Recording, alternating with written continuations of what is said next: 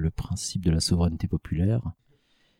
Et comment dire, ce qui m'a du coup intéressé au néolibéralisme, du coup j'ai essayé de comprendre la cohérence qui se cachait derrière une politique macroniste en apparence giscardienne et donc foutraque, hein, fourre-tout. Et j'ai fini par comprendre. Plus tu brodes, moins je partirai.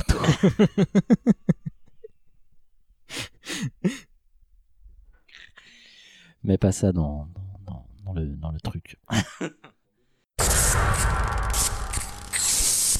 Vous vous rappelez? Quand vous étiez enfant. Votre émission de télé préférée. Vous vous amusez encore aux jeux vidéo, je parie? J'ai passé l'âge de ces conneries. Je te propose un voyage dans le temps. C'était là dans le temps, c'était un tube. Cela me rappelle un tas de souvenirs. Je suis trop vieux pour ces conneries, moi aussi. Tous ces moments se perdront. Il n'y a qu'un moyen de le savoir. D'accord, faisons comme ça.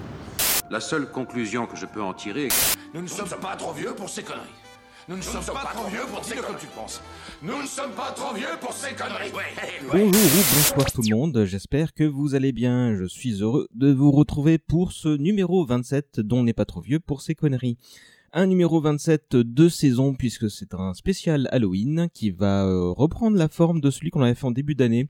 C'était le numéro 19 nommé Curiosité. Si vous ne l'avez pas écouté, bah, je vous rappelle rapidement le concept. Là, je suis tout seul chez moi, mais on va écouter successivement plusieurs copains que j'ai rencontrés au cours des derniers jours lors d'entretiens privés. Euh, pour une fois, je leur ai donc pas proposé un sujet euh, précis, mais plutôt une thématique générale, pour que ce petit monde puisse réfléchir à quelque chose qu'il souhaiterait partager avec vous. Euh, cette thématique, vous l'aurez compris, euh, bah, c'est la peur. Euh, qu'est-ce qui pouvait bien les faire flipper quand ils étaient gosses et pourquoi? J'ai eu des réponses assez variées et j'ai choisi d'interroger celles et ceux qui me sortaient d'une réponse originale. Du moins j'espère, ça ce sera à vous de me dire ce que vous en pensez. J'ai promis qu'on ferait un épisode comme ça pour l'été, mais le trimestre dernier ayant été un beaucoup compliqué pour moi, bah, ça n'a pas été possible. Par contre, j'avais aussi en tête de faire cette Halloween special que voici. À noter que ce format euh, permet aussi de faire tourner un peu les chroniqueurs hein, et euh, d'avoir au micro des gens qui ne sont pas encore intervenus dans l'émission.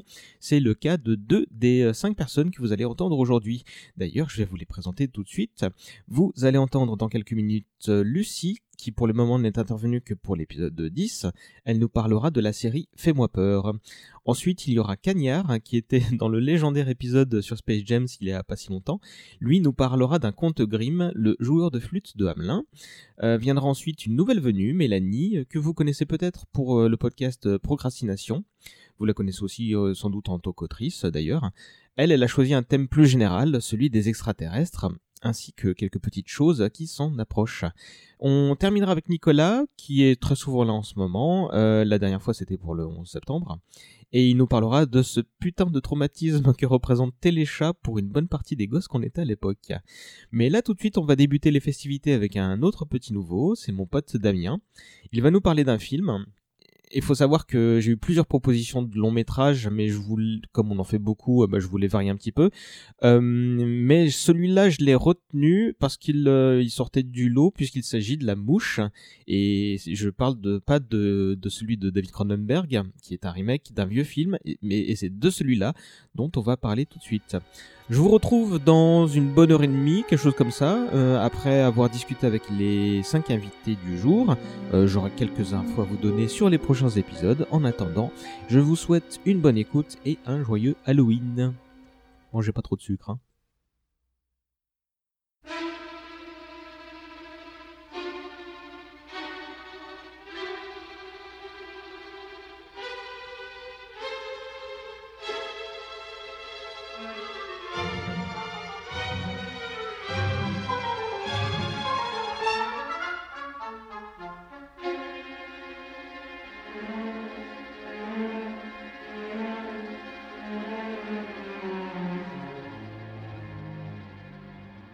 Salut Damien. Bonjour Céleste. Oui, on se, oui, je te redis salut alors qu'on se parle depuis 10 minutes, c'est pas grave, c'est comme, comme d'hab. Euh, toi, c'est la première fois que tu viens à cette antenne et pour cause, tu viens de la lointaine Belgique. République populaire du Belgistan, s'il te plaît. C'est ça, donc euh, on n'a pas eu l'occasion de, de, t'avoir au micro jusqu'à présent. Ça viendra peut-être un jour. Hein, euh, Alors toi, t'es le premier que j'interroge. Je sais pas encore dans quel ordre je vais énumérer les sujets, mais toi, euh, quand j'ai posé la question aux autres, tu as tout de suite parlé de la mouche. Mhm. Et donc il s'agissait, bien comme je t'ai expliqué, non pas du film de Cronenberg, mais de la version originale qui date de 1958 et que j'avais vu un soir à la télé avec mon père alors que je devais avoir l'âge tendre de pff, 10-11 ans je pense. Je ne me rappelle Mhm. plus précisément de quand ça date, mais je me rappelle très bien l'avoir vu et n'avoir pas beaucoup dormi la nuit qui a suivi. Donc tu disais que tu avais 10-11 ans et euh, malgré la présence euh, protectrice de ton papa, t'as quand même eu les jetons, c'est ça? Oui, tout à fait, mais j'étais un enfant assez impressionnable sans doute à la base. Je crois que j'étais pas un grand ami des insectes pour commencer et que ce film ne, ne m'a pas aidé. Ça paraît ridicule raconté aujourd'hui évidemment parce que un, c'est un film qui date des années 50 donc avec des effets spéciaux euh, très approximatifs. Surtout pour ceux qui ont vu le film de Cronenberg et qui était euh, assez cracra dans, dans cette scène de transformation. Euh, je dois dire que la vision du film de 58 ne m'a jamais donné envie de voir la version de Cronenberg. J'ai toujours pas pu me résoudre à la voir, même si j'en ai vu quelques Ah, extraits, et ça m'a, je dois dire, largement suffi. C'est probablement un préjugé de ma part, mais euh, je j'en reste toujours loin. Je vois, je vois ça. Euh, tu peux peut-être résumer en quelques mots euh, l'histoire du, du- du truc, parce que je pense qu'il y a un certain nombre de personnes qui ont dû voir le film de Cronenberg et qui connaissent peut-être le fait que c'est un remake, mais, mais je te laisse l'introduire en quelques mots. Alors donc la version de 58 euh, se, se passe en flashback. L'épouse du, enfin on connaît tous le, le pitch de base, donc qui est un, un scientifique qui invente une, une machine à se téléporter. Il la teste sur lui-même, une mouche rentre dans l'appareil, le, leur corps fusionne et il- dans le film de Cronenberg, il se transforme peu à peu en mouche. Dans la version de 58, euh, on ne voit on ne voit pas la transformation.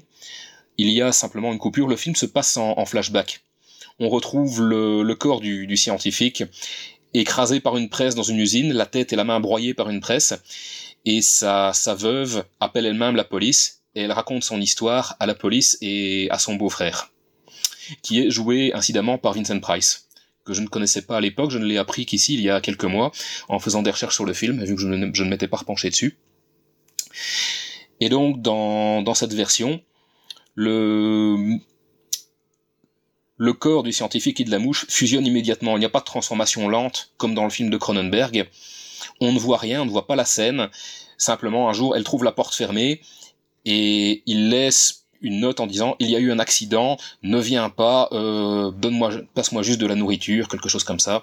Et on, il, appa- il n'apparaît à, à sa femme qu'avec une espèce de cagoule sur la tête et une main cachée, car dans, dans cette version, il, euh, il se retrouve avec une tête de mouche et une main de mouche et une mouche se balade dans la nature avec sa tête et son propre bras. Ça, ça paraît rigolo dit comme ça, mais tout est fait dans, dans le traitement. Le- les scènes m'ont m'ont beaucoup marqué à cause probablement du sujet, de ce qu'elles impliquent et de, de l'ambiance.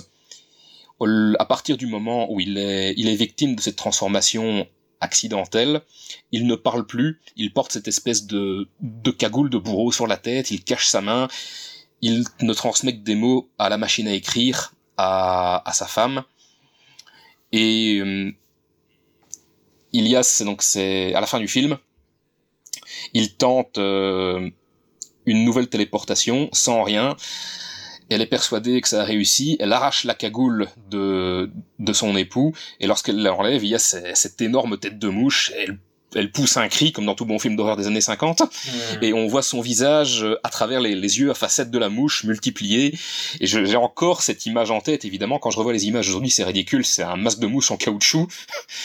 Mais à l'époque cette scène les violons qui crient à la Hitchcock le, le hurlement bien 50s et le, le bourdonnement en fond sonore ça m'avait ça m'avait absolument terrifié et le film se termine, enfin la scène se termine avec euh, le scientifique qui demande à sa femme, par geste, de détruire sa machine et de, de le tuer.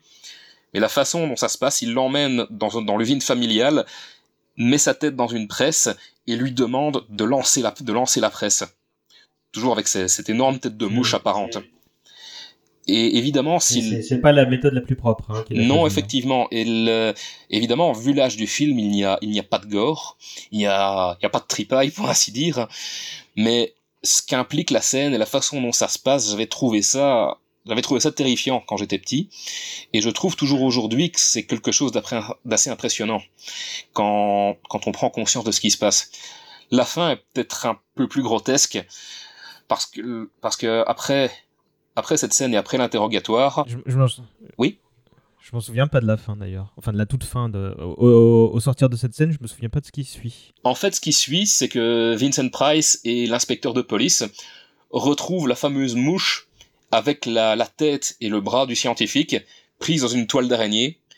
Et il y a cette scène où il y a cette mouche minuscule avec une petite tête super mal animée qui, en, qui crie au secours, au secours, pendant qu'une araignée s'approche de lui. Et je crois que le policier prend une grosse pierre et les écrase tous les deux. Et... Ah, putain, donc en fait, on, D'accord. Non, euh, du coup, il y a eu euh, deux corps distincts là pour le coup qui ont échangé des membres. Tout à fait, euh, tout à fait. Et dans, il n'y a pas eu vraiment fusion en fait. Non, non, il y a eu échange et la, la fusion se passait entre les deux parce que au moment où la, la femme du scientifique s'évanouit, il il l'allonge, il essaye de, de prendre soin d'elle et sa, sa main de mouche essaye de la blesser. Et c'est à ce moment-là qu'il décide de détruire son matériel et de se suicider. Hmm. C'était que c'était un détail dont je dois avouer, je ne, je ne me rappelle pas. Je m'en suis souvenu en, en relisant le, le, synopsis sur IMDb. Que mine de rien, ça me remonte quand même à plus de 20 ans. Ce petit final, euh, enfin c'est le deuxième effet qui se coule là. C'est, c'est, tu, ça rend les choses encore plus euh, dramatiques, quoi. Tout à fait. C'est, c'est très étrange parce que dans la forme, c'est, c'est kitsch. On regarderait peut-être ça en, en riant aujourd'hui parce que, comme je le disais, ce sont des effets spéciaux. Euh, rétro, mais je pense que dans le propos, c'est quelque chose de, de glaçant, c'est quelque chose qui, qui touche, ça, ça parle de, de mutation, de perte de contrôle de son propre corps, d'insectes qui ne sont pas les, les, créatures les plus ragoûtantes de la création, euh, soudainement transformés euh, au format géant, si je puis dire. Je trouve que c'était très impressionnant pour les yeux d'un enfant. Ça devait aussi faire son petit effet dans les années 50 où euh, les, les, effets spéciaux, le gore, le sang étaient assez assez inhabituels. L'ouverture du film, je ne l'avais pas mmh. vue, mais apparemment, elle était euh, assez sanglante pour un film de cette époque parce qu'elle commençait avec le gardien de l'usine qui trouvait le corps dans la presse avec euh, apparemment des, des, traces de sang un petit peu partout, la presse refermée et le corps sans tête et sans main. Donc c'est ouais. un exemple typique de on n'en montre pas trop, mais on fait quand même bien comprendre ce qui s'est passé. Et j'ai toujours trouvé que le non-dit était, était plus efficace bah, que le, le, très expressif. Ça servait le storytelling de, de, du film d'un film d'époque, quoi. Tout à fait. Moi, je me souviens que ce film, je l'ai vu à peu près à cet âge-là aussi, peut-être même un peu plus jeune. Euh, parce que moi, j'ai vu le film de Cronenberg quand j'avais euh, peut-être 13-14 ans, un truc du genre. Euh, je me souviens que c'est. Enfin, je sais plus quand exactement, mais c'était après Jurassic Park parce que je savais qu'il était Jeff Goldblum, quoi. Et, euh, et j'avais pas compris tout de suite que c'était un remake de, de, de l'ancien, j'ai compris au fur et à mesure du film, qui m'avait terrifié aussi. Dans, pas dans le sens où c'était pas l'horreur qui me terrifiait, mais le, le, le drame. Oui, c'est ça.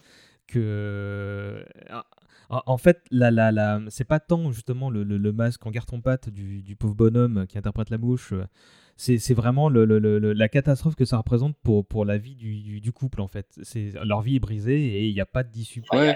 Il y a, euh, a pas d'issue, quoi. Et il, de, il, demande donc à sa, à sa femme de, de, le tuer parce que qu'est-ce qu'elle peut faire d'autre, elle? Qu'est-ce qu'il qu'est-ce qu'il que lui peut faire d'autre, tu vois, à part, euh, bah, j'imagine qu'il veut pas vivre comme ça, tu vois.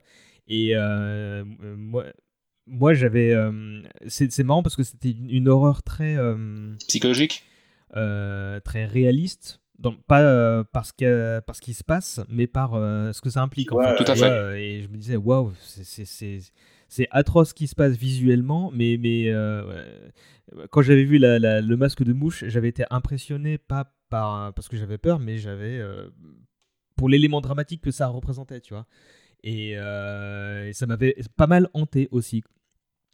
Oui, c'est dans, oui, dans, dans, dans la forme, c'est le mot, le mot que tu as choisi est très, est très bien trouvé. C'est exactement ça, hanté. C'est l'effet que ça m'a fait parce que je revoyais ce, ce, pauvre type en blouse de laboratoire avec cette cagoule sur la tête qui n'était, qui ne pouvait plus parler, qui, qui tapait d'une seule main des messages à la machine à écrire qu'il glissait sous la porte. C'est c'est drôle parce que je me souviens de petits détails comme le fait qu'il demande à, à sa femme la première fois un, un bol de lait avec du rhum.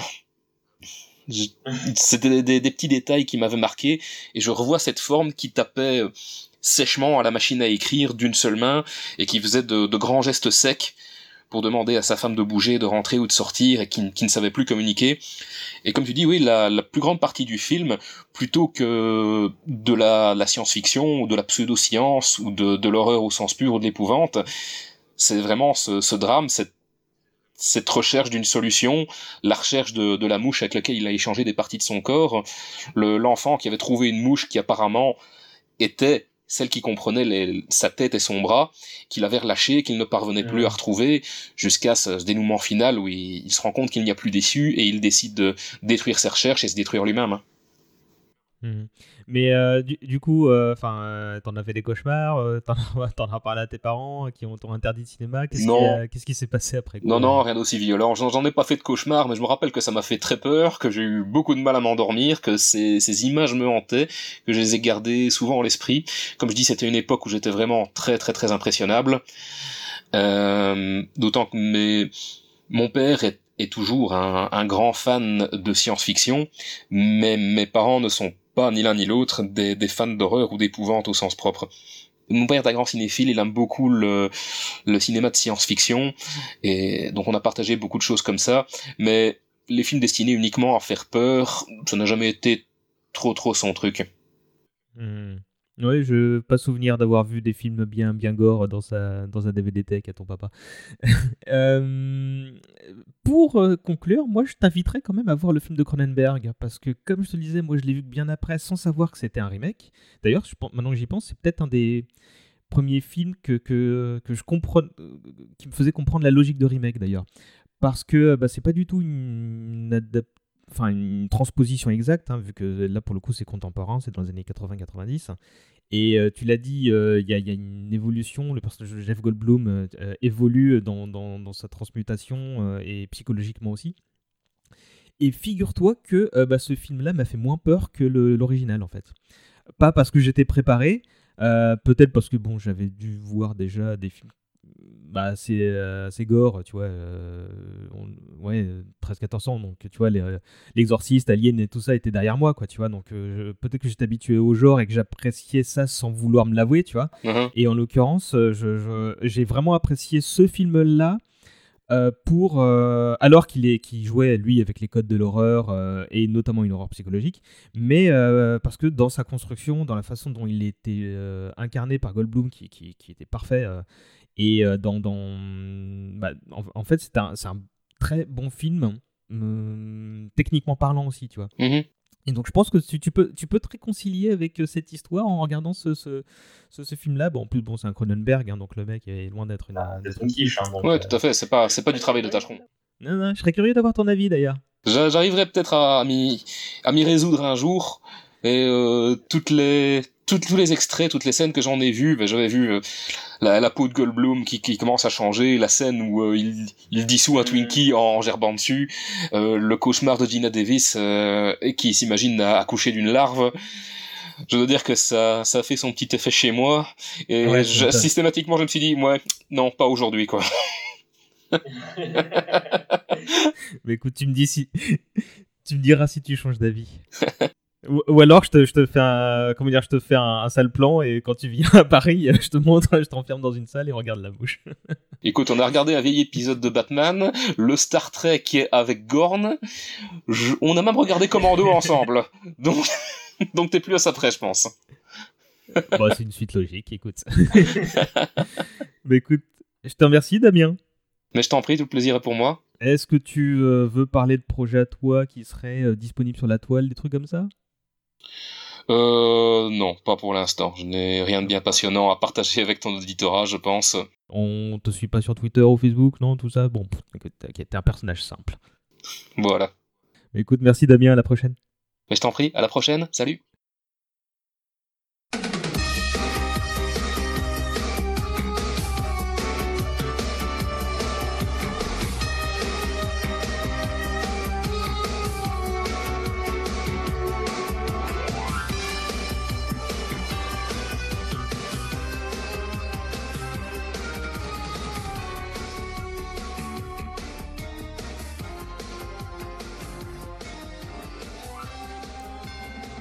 Salut Lucie.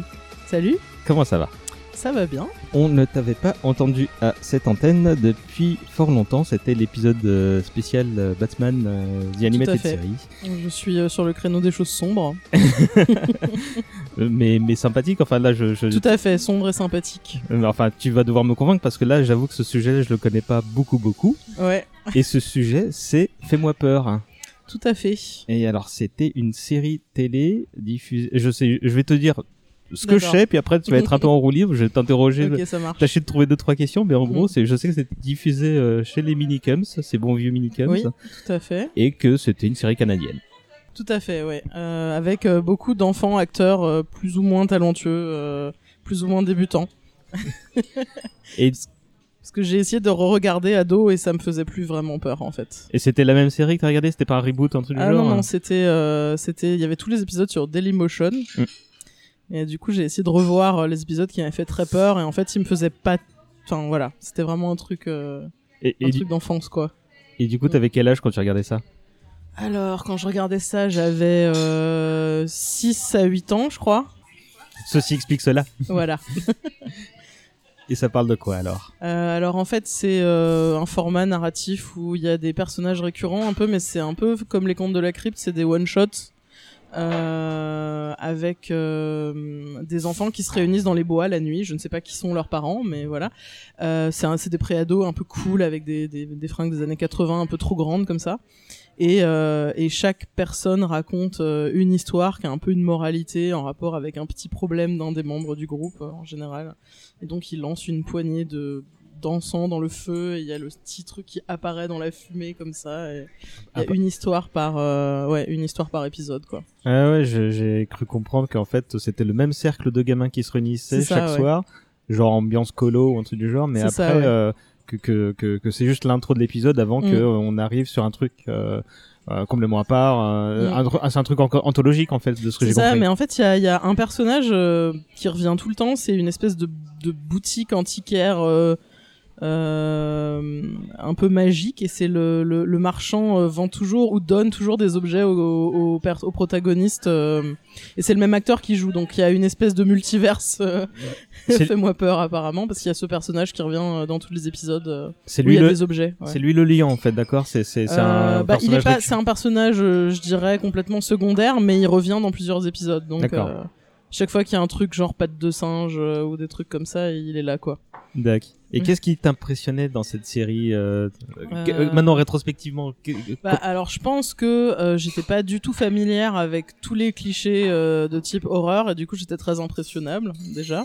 Mais après, en y repensant, il y a quand même des épisodes qui suscitaient une certaine angoisse métaphysique. euh, euh, et je trouve que c'était pas, il y avait pas souvent des monstres, c'était plus des, des, des, des trucs un peu psychologiques. Je crois que l'épisode qui m'a le plus euh, le plus retourné, c'était euh, un épisode. Mais vraiment, les effets sont pourris, mais ça marchait vraiment bien. C'était euh, c'était tout pendant tout l'épisode, il y a deux amis, deux meilleurs amis qui essayent de se battre contre des extraterrestres, qui essayent de les enlever. Et en fait, à la fin, euh, ils se rendent compte que l'un d'entre eux est un extraterrestre depuis le début et euh, qu'il voulait juste le récupérer parce que c'était sa famille. Mhm. Et c'est des petits trucs comme ça, genre euh, les premiers mindfuck euh, de ta vie. Violence psychologique, euh, plus que- où- que- Je me souviens que les extraterrestres, ils avaient juste genre une tête en plâtre avec un aileron de requin sur la tête, quoi. Enfin, genre pas de visage. Et... Enfin, c'était tout pourri, quoi, mais, mais ça marchait bien. Et du coup, est-ce que c'est ta première incursion dans l'horreur justement quand t'étais gamine ou est-ce que Alors je dirais oui, parce qu'il y a beaucoup d'horreur qui n'est pas. euh, Enfin, on est quand on est enfant, on a beaucoup de, on a beaucoup de moments horrifiques qui sont pas euh, dans des, des, des histoires d'horreur euh, a priori. Genre, moi j'étais terrifié par la séquence de l'apprenti sorcier dans Fantasia, par exemple. Euh... Mais euh, c'était ouais, c'était le premier. euh, Je crois que c'était le premier ça- média d'horreur que j'ai vu, que j'ai vu, ouais. Mm. Fantasia, bah, j'imagine que c'est à cause de la mise en scène et la musique qui faisait tout pour, mais, mais... Mais c'est parce qu'il allait se faire gronder en fait. Moi, ça me- ouais. Je, je, je m'étendrai pas sur ma propre enfance, hein, mais euh, voilà. Et C'était terrifiant pour moi parce qu'il allait se faire gronder, il était en train de faire une bêtise. que ce soit l'apprenti sorcier ou Fais-moi peur, j'ai l'impression que c'était situationnel en fait. C'est que tu, tu voyais des trucs qui te faisaient dire oh là oui, là, ça, va me faisait cogiter en fait. C'était des trucs qui me faisaient cogiter. Après, il y avait des épisodes un peu classiques, type il y a un fantôme, euh, euh, c'est une petite fille avec des cheveux euh, devant les yeux, et puis euh, elle veut un truc, et puis il faut trouver ce qu'elle veut, et puis après euh, ça va mieux. Ça, c'est des trucs vraiment très très clichés que j'ai j'ai vu là en premier, mais je sais que ça vient pas de là, quoi. Euh, mais il y avait deux trois épisodes vraiment. Il y en avait un où c'était une maison de poupée. Enfin, c'était assez imaginatif, je trouvais. Euh, Il y avait une maison de poupée qui était une réplique parfaite de la maison dans laquelle elle se trouvait, et elle se trouvait au grenier. Et en fait, elle aspirait euh, des gens et les gens se transformaient en poupées à l'intérieur. C'est un peu cool, je trouve quand même. Enfin, on revoit l'épisode maintenant au niveau réel, je sais pas ce que ça vaut, mais c'est assez cool comme idée. je Non, trouve. mais ouais, l'idée a l'air sympa. Ça me rappelle, enfin, dans un délire plus adulte, entre guillemets, euh, le- ce qu'on pouvait voir dans Au-delà du réel ou des trucs comme ça. Est-ce que tu as continué à voir des, des formats de ce type-là pendant d'autres séries euh, ça- Euh, alors pendant très longtemps, j'ai pas consommé d'horreur et puis euh, puis a un moment, j'étais gravement dépressive et je me suis dit que ça serait peut-être je sais pas. En fait, je me suis mis à, à regarder des trucs d'horreur à un moment euh, où j'allais pas bien et finalement, c'était un peu cathartique. Donc euh, j'ai fait euh, tous les trucs de zombies possibles et imaginables et et finalement ouais, tous les films de fantômes ou trucs comme ça, ça Non. ouais. En fait, maintenant la vraie vie fait un peu plus peur que mais euh, Donc c'est vraiment quelque chose euh, que tu apparentes à ton enfance euh, Ouais, plus la- que, que, que- euh, c'était pas un goût pour l'horreur particulièrement prononcé. Ah si, j'aime beaucoup l'horreur maintenant parce que je trouve qu'il y a vraiment moyen d'en faire une métaphore euh, hyper intéressante de la santé mentale notamment. Enfin moi c'est un peu mon truc, mais ça peut vraiment, ben, euh, je sais pas, tu peux parler de plein de trucs. Tu peux parler santé mentale, tu peux parler société, de racisme, d'oppression. Enfin, vraiment plein de de facettes. Et c'est ce qui te Euh. plaisait dans, dans, dans cette série-là? Tu, tu... Euh, bah pas à l'époque j'étais pas non, j'intellectualisais pas comme mais, ça. Mais, mais ouais. tu, tu, rétrospectivement, tu penses que c'est, ça t'a fait, enfin, tu me disais tout Bah, à il y l'heure a que ça beaucoup t'avait fait d'angoisse. cogiter, Bah, je sais pas, l'épisode des aliens, par exemple, c'est euh, ah mais est-ce que je suis qui je pense que je suis? Enfin, euh, il y avait, euh, il y avait un épisode en deux parties. C'était assez rare, qui est sur un clown méchant. Bon, voilà. Euh, mais en fait, le clown, il suffisait qu'il pas regarde. con comme concept, ça. il suffisait qu'il regarde quelqu'un dans les yeux. Et c'est marrant, ça fait un peu Joker du coup, euh, pour faire le lien avec Batman. Euh, il suffisait qu'il regarde quelqu'un dans les yeux pendant, euh, je sais pas, quelques secondes. En ri- et, et la personne se mettait à rire et à, à baver du, enfin comme ça, euh, et les gens devenaient bah, juste euh, zombifiés comme ça en clown. Et c'était assez, euh, assez stressant aussi. Comme si celui-là, pour le coup, je l'ai revu et c'était tout pourri en fait comme dénouement, un peu comme ça en fait. mais euh, mais c'est un autre sujet. Il y avait une araignée géante dans celui-là aussi. Euh, euh, Non, mais il fallait euh, rentrer dans un manège de fête foraine et récupérer le nez rouge du fan- du.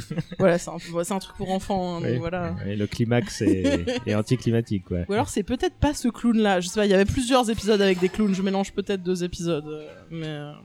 Euh, Est-ce que t'as suivi assidûment ce truc-là, euh, ou est-ce que c'était euh, ponctuel, tu tombes dessus et tu si le. Je crois que c'était le samedi matin ou le dimanche matin. Et c'était parfait parce qu'en fait c'est euh, à 11h, c'est plus facile de regarder un truc qui fait peur qu'à euh, que le soir quoi. Donc ouais, je crois que je regardais assez assidûment quand même. euh, J'aimais vraiment bien. Et du coup, t'as as lâché le, le sujet naturellement, ou est-ce que t'as ou t'as regardé tout- toute la série et tu sais que ça s'est arrêté à un moment ou à un autre puis, Euh, euh, bah, je regardais euh, dans les minicums, donc je sais pas s'ils diffusaient tous les épisodes ni dans quel ordre. Hmm. mais mais j'ai regardé tant qu'il y avait, ouais. Et le grand débat de savoir si est-ce que c'est mieux ou moins bien que, que Chair de Poule, parce que euh, on en Bah, discutait. alors moi, je suis team, team Fais-moi peur. Déjà parce que c'est ça que j'ai le plus regardé. C'est c'est celui-là que j'ai le plus regardé vu que je sais plus sur quelle chaîne passait Chair de poule, mais je crois que ça a aussi été diffusé plus tard quand j'étais plus âgé. Euh, et dans Chair de poule, il y a, il y a trop de slime vert en fait. Euh, même s'il y a des thèmes qui sont cool, enfin je veux dire les livres sont rigolos, mais euh, mais c'était plus des monstres un peu grotesques et des et plus pour les enfants et je trouvais que les concepts dans Fais-moi peur étaient un peu plus violents des fois en fait. D'accord.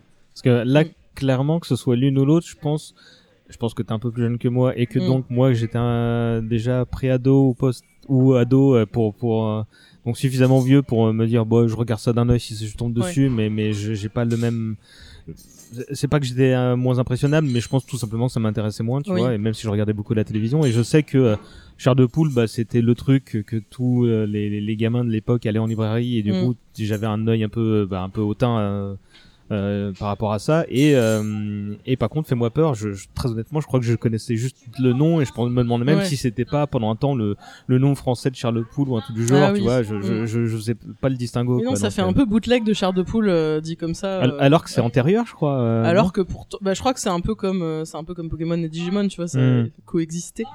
Parce que euh, euh, à, à ceci près que, que Chair de Poule, c'était des bouquins qui ont été adaptés donc en série.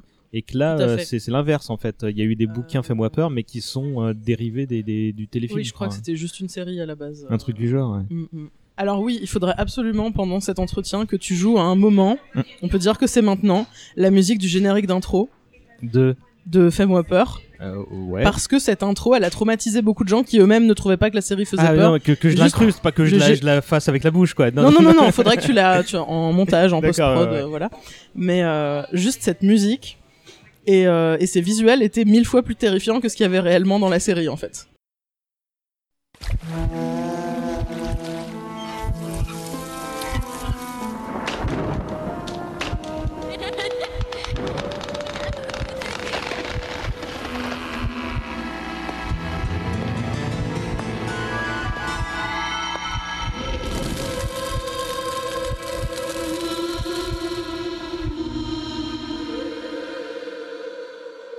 Et euh, je sais que cette intro, elle a traumatisé euh, au moins une génération.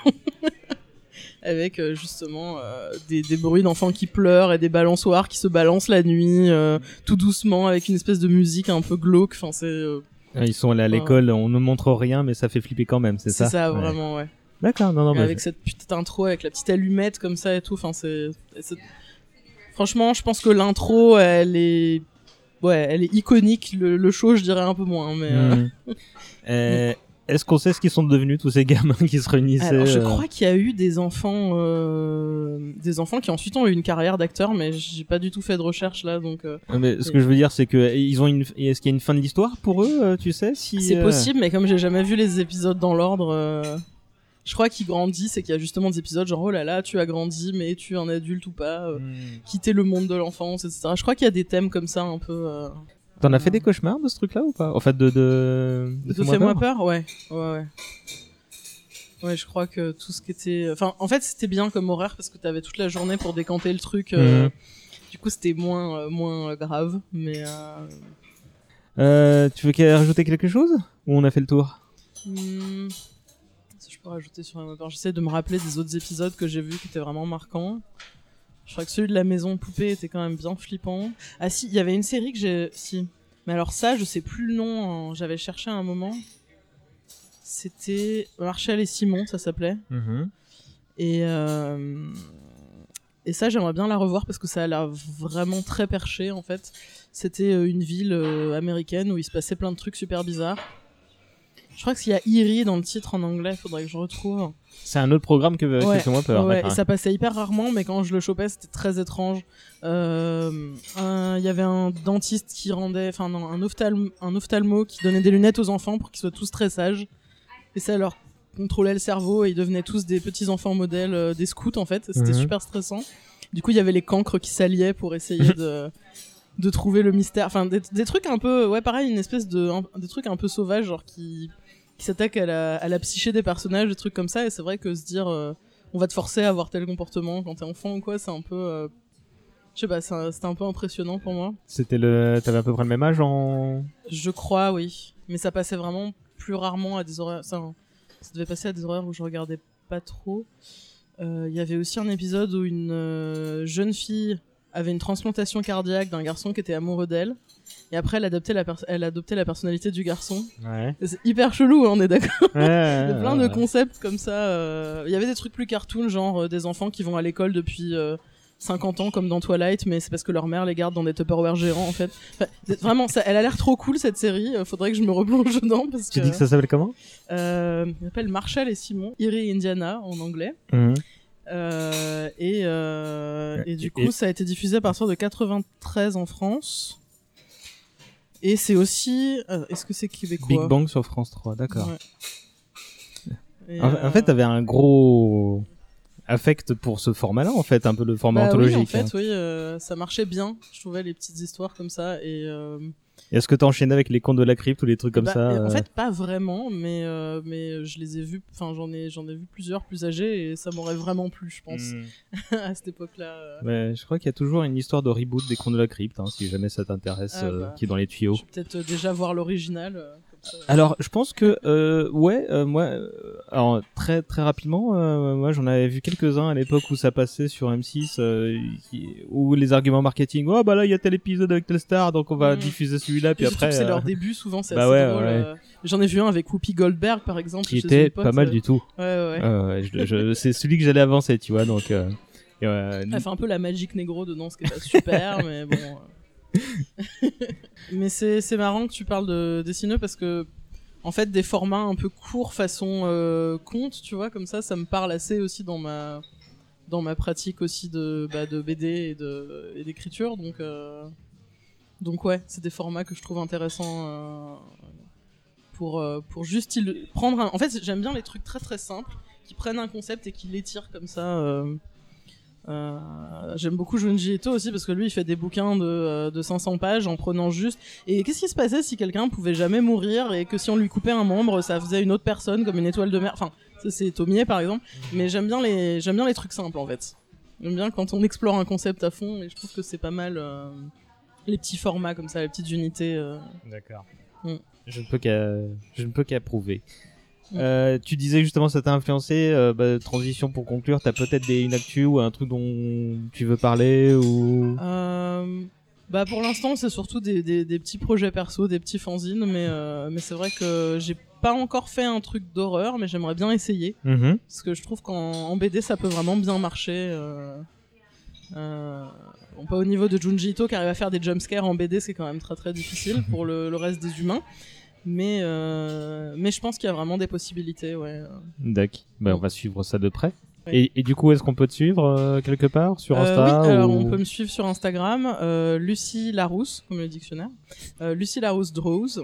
Parce que je crois que Lucie Larousse t'es déjà pris, mais bon. ça- Mhm. Euh, et je fais beaucoup de monstres et beaucoup de créatures. Euh, J'ai notamment un petit hommage au film, euh, au film de créatures des années 80 qui est dans, dans cet Instagram-là. Donc euh, voilà. Complètement approprié après ce qu'on vient de dire.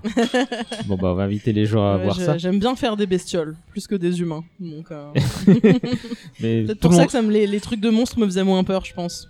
Et puis tout le monde préfère les bestioles aux humains de toute Oui. façon. Parce que ne les humains ne sont-ils pas des bestioles finalement? Euh, Tu vois? Non, je sais pas, c'est un peu nul Euh, conclusion. non, mais, non, mais je couperai, je couperai. Ou pas. Merci Lucie. Merci. À plus. Bunten Lumpen den Sandweg hinauf zog ein Spielmann vor langer Zeit. Und er setzte sich unter den Apfelbaum, blies Flöte zuerst ganz leis. Und dann blies er lauter sein Lied, das klang durchs stille Land dahin. Über Wiesen und Felder bis hinten zum Wald trug es ein leichter Wind. Da warfen die Bauern die Sensen ins Korn und liefen hin zu dem Mann. Sie sperrten den Mund auf und auch die Ohren und staunten den Fremden. Salut Cagnard. Salut César. Comment ça va? Euh, bah, ça va plutôt très bien. Tu es sur Pour le point d'avoir un week-end très BD Ouais. Week-end full full BD, full manga, full lecture. On- je te remercie de m'avoir accordé une petite dizaine de minutes avant euh, ton. 10 minutes pas plus, hein, j'ai pas le temps. euh. J'ai le regard sur le chrono. 19h10, 19h16, ok. Tu nous, tu nous reçois à Place de la République dans un petit troquet euh, dont, où tu as l'habitude de venir Ouais, où j'ai malheureusement mes habitudes. Mais n'hésitez pas à demander le nom de Cagnard ici, personne ne me reconnaîtra. Bon, on peut dire que c'est les petits tonneaux, voilà. Les pas- petits tonneaux, on peut leur faire une petite pub, excellent bar où la bière n'est pas chère et l'ambiance toujours folle. Bah écoute, euh, je, je- je découvre ça et je suis on, on ne peut plus d'accord. Et euh, alors, je sais toujours pas dans quel ordre je vais diffuser les petites séquences que j'enregistre à droite à gauche là, euh, Ouais. mais je dois avouer que toi, tu eu la réponse la plus originale quand j'ai demandé aux gens qu'est-ce qui les faisait flipper dans leur enfance. Ouais, euh, bah du coup, euh, moi, ce qui m'a fait, en fait, la manière dont tu as, dont as présenté la question, tu l'avais déjà, tu l'avais déjà posée. Et euh, en fait, j'avoue que j'ai attendu les réponses des autres pour parler parce que je voulais voir aussi euh, un petit peu les peurs générationnelles, ce que, ce que les, ce que les gens ont retenu. Et euh, je me suis carrément retrouvé dans ce que tout le monde disait. Il y avait beaucoup de Dracula, beaucoup d'Alien. Moi, Alien, c'est un truc qui m'a terrorisé euh, aussi quand j'étais petit. Sûrement mon premier film d'horreur. Et mais j'ai préféré attendre un petit temps parce que euh, moi j'avais une petite idée en tête, un truc qui m'avait vraiment, vraiment marqué quand j'étais petit. C'était le conte du joueur de flûte de Hamelin des frères Grimm. Et, et effectivement, ça c'est vraiment une œuvre qui a qui a marqué mon enfance euh, bah, jusqu'à aujourd'hui, jusqu'à maintenant. Mais explique-nous ça. Enfin, comment t'as découvert ce truc-là et pourquoi, dans un second temps, ça t'a ça t'a marqué à ce point-là? Alors en fait c'est assez simple. Le euh, quand j'étais petit, on avait un livre de contes à la maison, un livre de contes des frères Grimm et euh, moi j'ai toujours été passionné par les contes depuis que je suis petit, j'adore ça.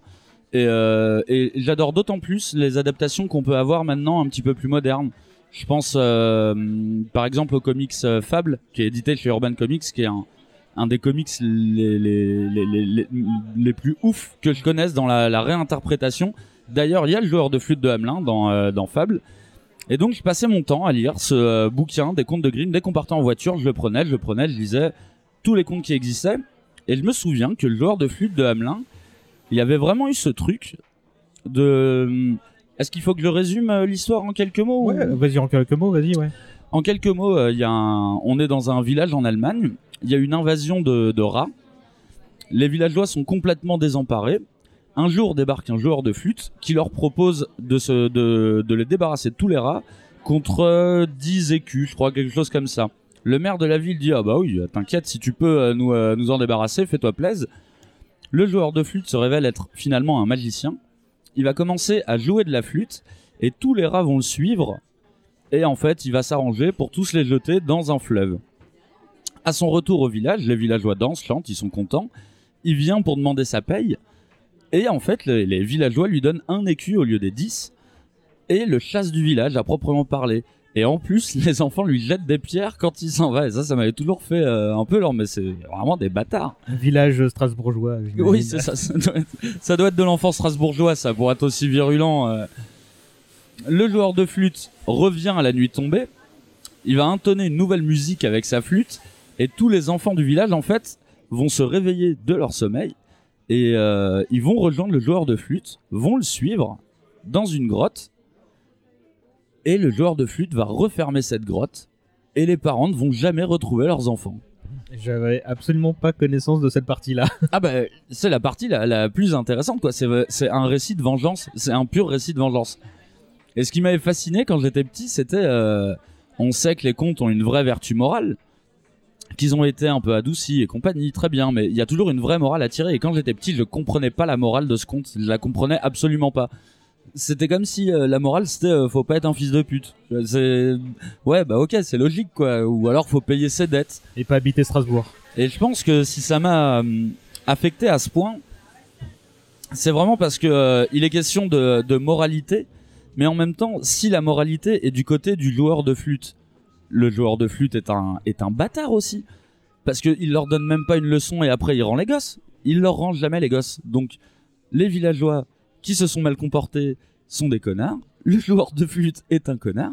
Et je suis vra- je me suis vraiment arrêté à ce concept de mais où est la morale en fait dans ce euh, dans ce conte? Mais le monde est pourri, je veux pas vivre ici. Et tu vois, ça peut pas être ça la morale. Et ce que je trouve hyper intéressant, alors ce qui est marrant, c'est que c'est un conte que j'ai relu. J'avais vraiment une espèce de d'intérêt un peu morbide pour ce conte parce qu'il me mettait mal à l'aise. Il me faisait peur parce que ce conte m'expliquait que parfois il y avait aucune belle fin en fait à une histoire que c'était potentiellement possible. À, travers mes yeux d'enfant tu sais dans ce que tu regardes dans ce que tu lis quand t'es un gosse il y a toujours le bien le mal le bien gagné à la fin. Et euh, c'est ainsi qu'on élève euh, tous les enfants d'ailleurs. Et moi en tant qu'enfant j'ai été vraiment marqué. Donc c'était vraiment un mélange de fais gaffe parce qu'en fait c'est pas parce que tu fais des trucs bien qu'il va t'arriver des trucs bien. Et en plus ta vie peut être de la merde et c'est comme ça et j'avais vraiment un intérêt morbide dans, le- dans en termes de relecture parce que ça, ça remettait en cause ma vision de la morale euh, De, de relecture quand t'étais encore enfant. quand j'étais Ouais. gosse je le relisais tout le temps ce qui est marrant c'est que je l'ai jamais relu euh, je l'ai relu avant euh, avant l'enregistrement pour voir un peu quel effet ça me faisait et j'aime bien faire une petite euh, comparaison à ça j'ai eu un accident quand j'étais petit ce qu'on pourrait appeler un accident audiovisuel J'étais petit, mon père il était passionné de cinéma. Tous les week-ends, on, on avait le droit de louer des cassettes vidéo. On allait faire les courses, on louait des cassettes vidéo. C'était trop bien, c'était un rituel. Euh, je choisissais un film, ma sœur choisissait un film. Alors, j'espère que tu vas me dire que t'es tombé sur le porno de tes parents. Non, non, non, non, non. C'est encore pire, tu vas voir. Ah. Alors, euh, moi, euh, étant fan de bagarre, je choisissais toujours des Steven Seagal, euh, des Jean-Claude Van Damme, je les ai tous vus. Ma sœur, qui était plus âgée que moi, choisissait des films un peu plus intello. Et un jour, euh, mon père nous parle de Stanley Kubrick. Et oui, mais comment ça, vous connaissez pas Stanley Kubrick? Vous êtes bête ou quoi Euh, C'est un réalisateur de génie, tout ça, nanana. Fils d'imbécile. Fils d'imbécile, vous ai pas élevé comme ça, tu vois. Et euh, ma sœur loue Orange Mécanique. Mon père n'a jamais entendu parler d'Orange Mécanique à ce moment-là. Et du coup, on rentre de faire les courses. On lance le, le- la cassette vidéo.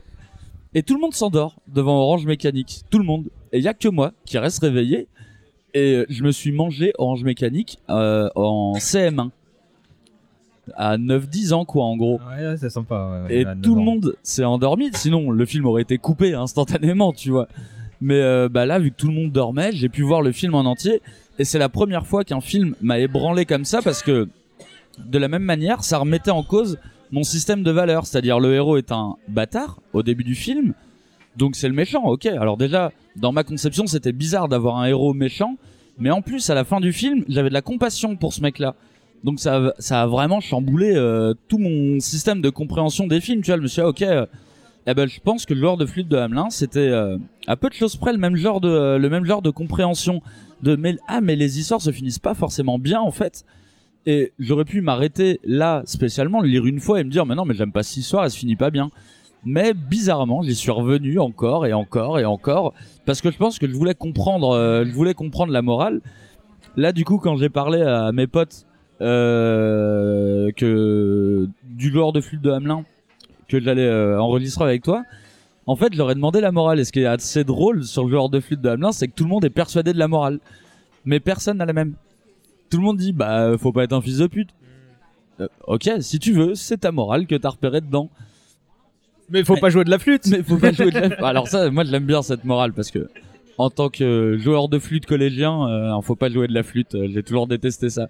Mais tout le monde trouve son euh, sa morale dedans et je trouve que c'est peut-être l'un des contes les plus géniaux en soi parce que même arrivé adulte, en fait personne n'arrive à tomber d'accord et je trouve ça trop marrant. Là, ça fait une semaine que j'en parle autour de moi et une semaine que j'ai des versions euh, complètement bizarres. euh, Mais on t'a sorti quoi comme justement on comme, m'a euh, sorti genre euh, bah les enfants c'est des connards. Là mais c'est pas une morale. Non, c'est un fait. Oh, ok, c'est ton fait, tu vois. Mais faut aller demander 20 écus en fait. C'est-à-dire, faut en pas avoir faire- 10. Faut pas faire chier les joueurs de flûte. Ah ouais, ok. Donc euh, c'est un truc sur les joueurs de flûte badass maintenant. Et tout le monde a sa petite version. euh, et c'est marrant. Et moi le premier, j'ai pas de morale euh, à ce compte-là. Mm. C'est comme si c'était une morale sur les comptes. C'est comme si c'était un avertissement sur les comptes. Genre, ne croyez pas à ce qui se passe toujours dans les comptes. Parce qu'en fait, parfois, euh, les histoires, elles se finissent mal et c'est comme ça, quoi. Mais c'est marrant parce que celui-là, tu vois, j'ai dû en. Je, je le connais de par les multiples transformations qu'il y a eu dans l'art, tu vois. Oui. Je, crois- je crois que la dernière en date, c'était sur le Discmonde. Il y, a un- il y a Pratchett qui a fait un bouquin qui reprend un peu ce mythe-là pour en faire ce qu'il veut, tu vois. Ouais. Et euh, je, déjà, euh, on a regardé Wikipédia juste avant d'enregistrer pour savoir si c'était bien Grimm euh, et les frères Grimm qui étaient derrière, tu vois. Mais moi, j'imagine qu'il y a eu plusieurs re- relectures de, de ce truc-là en plus. Mais c'est un perso qu'on retrouve pas mal, hein, mine de rien, dans, dans, la, dans la pop culture. Je pensais au manga, euh, au manga français euh, Radiant. Il y a très clairement un arc où euh, le perso, le méchant, s'appelle Amelin. Ameline, elle s'appelle Ameline, je crois. Et elle joue de la flûte pour contrôler des rats. C'est une super dédicace. le perso est trop bien en plus. C'est un perso qui a été rejeté, comme les, villageois, enfin comme les villageois ont pu rejeter le joueur dans le conte. Dans Fable, il y a le joueur de flûte de Hamelin qui est une espèce d'enfoiré, qui a un agent double qui est trop stylé, euh, trop stylé aussi. Et je l'aime bien parce que c'est une figure, c'est pas euh, le petit chaperon rouge, vois, que tout le monde connaît, que tout le monde dit. C'est, en fait, c'est une figure, j'ai l'impression que, que les gens aiment bien utiliser, mais hum, qu'il faut, euh, qu'il faut savoir comment l'utiliser. Tu peux pas. Je pense que Hollywood ferait pas un film, euh, tu sais, comme ils ont fait Hansel et Gretel. euh, Demon Hunters, ouais. euh. Ouais, euh, chasseur de je sais pas quoi. Est-ce que tu peux pas le rendre euh, sympa en fait, le joueur de flûte de Hamelin? C'est impossible. De par son rôle qu'il joue dans les contes, ça ne peut être que soit un enfoiré, soit quelqu'un. Ça peut être qu'un grand méchant en fait. Ça, ne peut être que un grand méchant.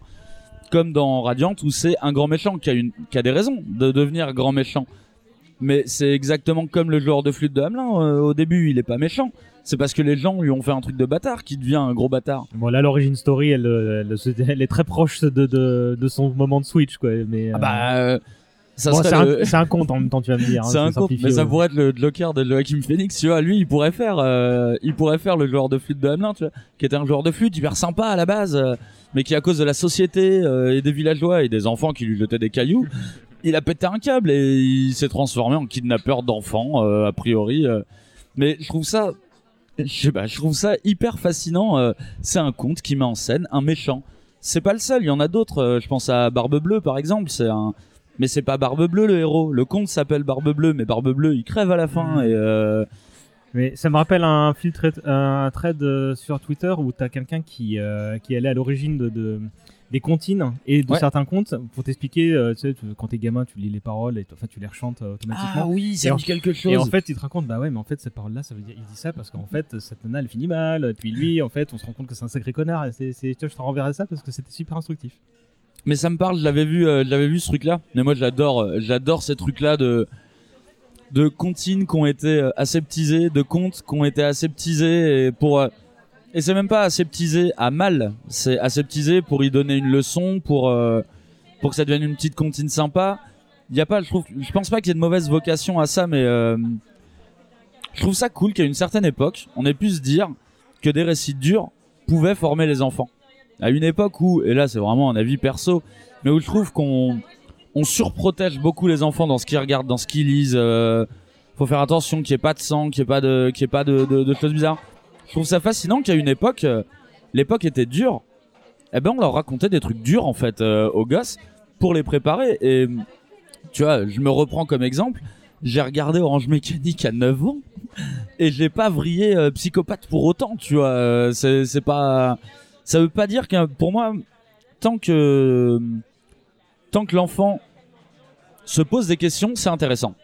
Et après faut en parler. Là, dans le cas d'Orange Mécanique, c'est vraiment un truc, j'en ai pas parlé. Tu vois, mes parents se sont réveillés à la fin du film, on dit ah c'était comment? Je fais ah, pff, super. euh, J'ai vite retiré la cassette, euh, sinon ils m'auraient défoncé. S'ils avaient vu ce que j'avais regardé, euh, ils même m'auraient défoncé. c'est, de leur faute, hein, ils sont capables de s'endormir. bah, mais, mais- mais est-ce que t'as parlé justement de la, du conte à tes parents? Est-ce que t'as essayé d'avoir une lecture de leur part Ouais, ou- ouais, ouais. Alors ça, je vais, je vais m'en souvenir un peu moins bien, hein, mais euh, en fait, je leur posais beaucoup de questions à propos des contes, euh, à, à propos de ce bouquin. À chaque fois que je finissais un conte, je leur posais pas mal de questions. Et euh, mais tu sais, mes parents, c'est euh, c'est des bas du front, pas dans le mauvais sens du terme. Mes parents, c'est la plus B. C'est des c'est des c'est vraiment des mecs bah euh, les villageois ils sont méchants ils ont été punis voilà fin de l'histoire faut pas être méchant dors euh, c'était c'était très simple école tu demain. c'est vraiment ouais voilà dors maintenant c'est bon et les enfants dors on t'a dit mais c'est ouf quand même cette histoire euh, les enfants restent enfermés en plus dans une grotte avec un mec qu'est-ce qui va se passer? Ouais, on laissera les Grimm faire une suite. non mais c'est ouf Et- mais je trouve ça génial que la fin elle se termine comme ça. Genre les villageois désœuvrés chez eux, bah on a plus d'enfants. Bah non, a priori. Bon peut-être qu'ils sont débarrassés du coup, hein, j'en sais rien. A priori les gars c'était des petits cons s'ils jetaient des cailloux sur euh, sur les euh, sur les joueurs de flûte. Mais les gosses, qu'est-ce qui qu'est-ce qui leur arrive? Est-ce qu'ils grandissent? Est-ce que ils deviennent tous des joueurs de flûte? Est-ce que est-ce qu'ils ont un syndrome euh, de captivité? Je sais plus comment ça s'appelle. euh, Stockholm. Un syndrome de Stockholm. Pour moi, Ah, t'es allé voir loin parce que moi, dans- je me- euh, quand tu m'as raconté la fin de l'histoire que je connaissais pas tout à l'heure, je me disais bon bah ils sont morts, voilà, et je pensais pas qu'il était resté avec eux le joueur. Bah, euh, il les emmène dans la grotte. La grotte se ferme. Fin ouverte, il voulait faire une fuite. Bah, fin fermée. du coup, tu sais, tu te dis bah dans ce cas-là, je sais pas. euh, Enfin, je trouve ça hyper euh, mystérieux. Genre, il les emmène dans la grotte. La grotte se ferme. Tu vois les autres méchants dans les contes. T'as, euh, la sorcière, elle veut foutre Hansel et Gretel euh, dans le chaudron, euh, dans le four, pas dans le chaudron. Ils ont des objectifs très précis. Là, c'est allez, je vous amène dans la grotte, on ferme. Mais on ferme et quoi Générique de fin. et, tu, et tu- et tu vas les tuer les uns après les autres. Tu, tu, tu vas faire quoi Ou au pire, ferme la grotte et reste à l'extérieur, tu vois. Ouais, que moi, c'est ce que j'avais compris. Je pense qu'il est laissé là et qu'il se barrait. non, et... ils s'enferment avec eux. Ouais, d'accord. ouais. C'est euh, C'est encore plus glauque là d'un coup. ah bah, c'est glauque, mystérieux. euh, c'est. Moi, et t'as suis- et t'as réussi à être un, un enfant équilibré malgré ça? J'ai pu? T'as réussi à être un enfant équilibré malgré ça? Bah, tu sais quoi? Moi, je pense que quelque part, euh, avoir eu accès à des œuvres euh, comme ça, je pense euh, typiquement à à Orange Mécanique, à des trucs comme ça qui, qui ont très tôt changé ma perception des histoires. Eh ben, je pense que ça m'a beaucoup plus équilibré que pas mal de personnes. Parce que d'une manière très conne, alors moi mon l'un de mes grands ennemis dans la vie c'est Disney. Je déteste Disney pour ses dessins animés. Pas qu'ils sont mal faits, je les déteste pour le message qu'il envoie. Et parce que à l'heure actuelle, des gens que je connais autour de moi ont une vision Disney de la vie. Alors on pourrait dire ils sont teubés, euh, c'est comme ça, ils sont cons.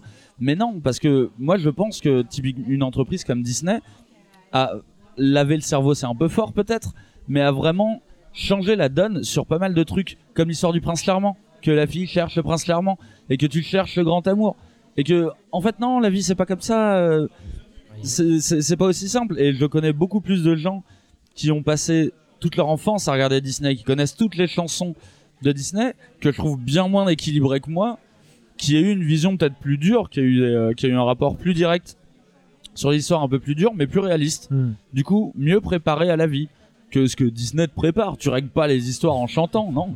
Tu règles l'histoire en enfermant des enfants dans une grotte. c'est comme ça. C'est pour ça que t'es un guerrier aujourd'hui. Mais non, mais c'est euh, c'est un dé- c'est un débat que j'ai avec pas mal de avec pas mal de personnes. Je dis pas qu'il faut être contre Disney. hein. Hmm. Je dis que juré par Disney, ça a niqué. On a à peu près le même âge, César. Moi, je pense que ça a niqué une bonne partie des cerveaux de, de, de notre génération, vraiment.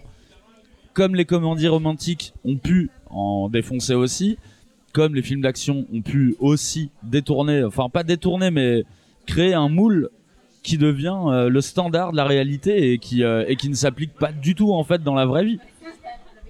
Donc j'avoue, je je crois que je préfère de loin ma stabilité euh, de Orange Mécanique et des bras cassés de Steven Seagal, du message d'espoir que le que le shonen peut peut apporter, qui est beaucoup plus euh, qui est beaucoup plus juste en Mhm. soi que euh, un dessin animé euh, Disney.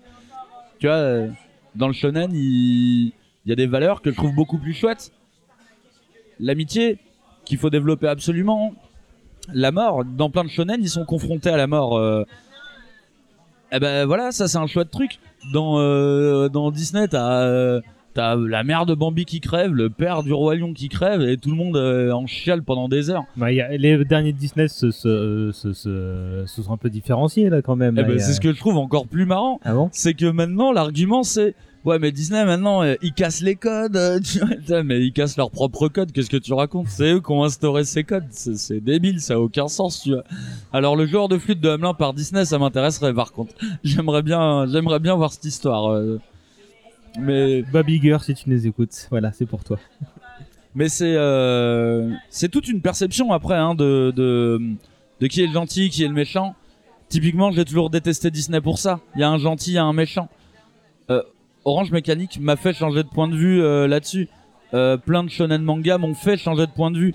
Le méchant, il est méchant parce qu'il y a une raison. Le joueur de flûte m'a fait changer d'avis. Alors avant que je réalise que c'était un conte qui mettait en scène un grand méchant, c'est une réflexion, tu vois, que j'ai eu au bout de plusieurs euh, de plusieurs années. Mais il a une raison d'être méchant. On n'est pas méchant parce qu'on est méchant. Ça, typiquement, c'est un truc que Disney a instauré, tu vois. Elle était méchant parce que, bah, en fait, déjà, t'as une sale gueule, donc tu dois être méchant. Ça, c'est euh, obligatoire.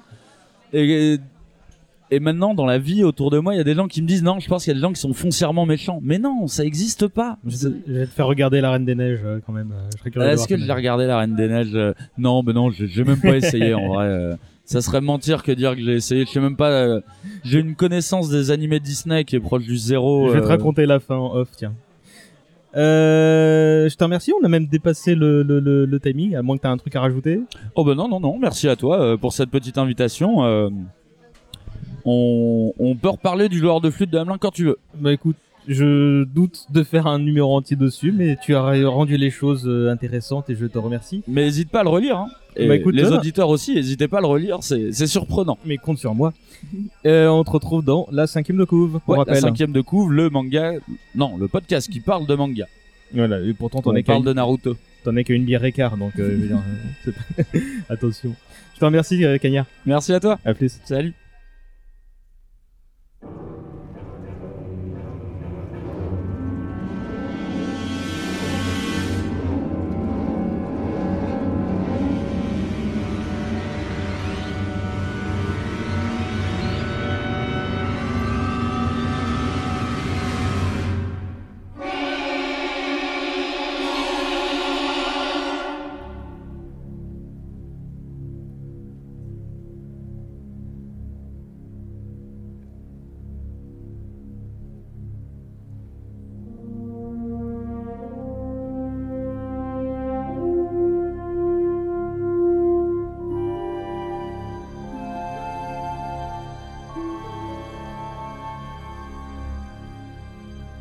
Mélanie. Salut. Comment ça va? Très bien. Première fois à cette antenne, mais pas la première fois chez un des podcasts. Oh, tiens, c'est. Je vais profiter pour faire ma petite pub. On t'a déjà entendu dans Éléments déclencheur, donc le, le- le projet que j'ai avec l'ami Mathieu, où tu parlais de créativité. Et je te remercie de revenir euh, à ce micro euh, pour un tout autre sujet. C'est quoi le truc qui te faisait flipper quand tu étais petite? Alors, il y en a eu quelques-uns, mais un qui me faisait flipper vraiment plus dans l'enfance, c'était le thème des extraterrestres. Mais c'était assez spécifique. En fait, j'ai deux souvenirs euh, distincts. Il y en a un qui est assez ancien, c'est étant petite regardant la série XOR. Et je ne sais pas pourquoi les extraterrestres dedans, qui étaient quand même assez grotesques, me foutaient la trouille.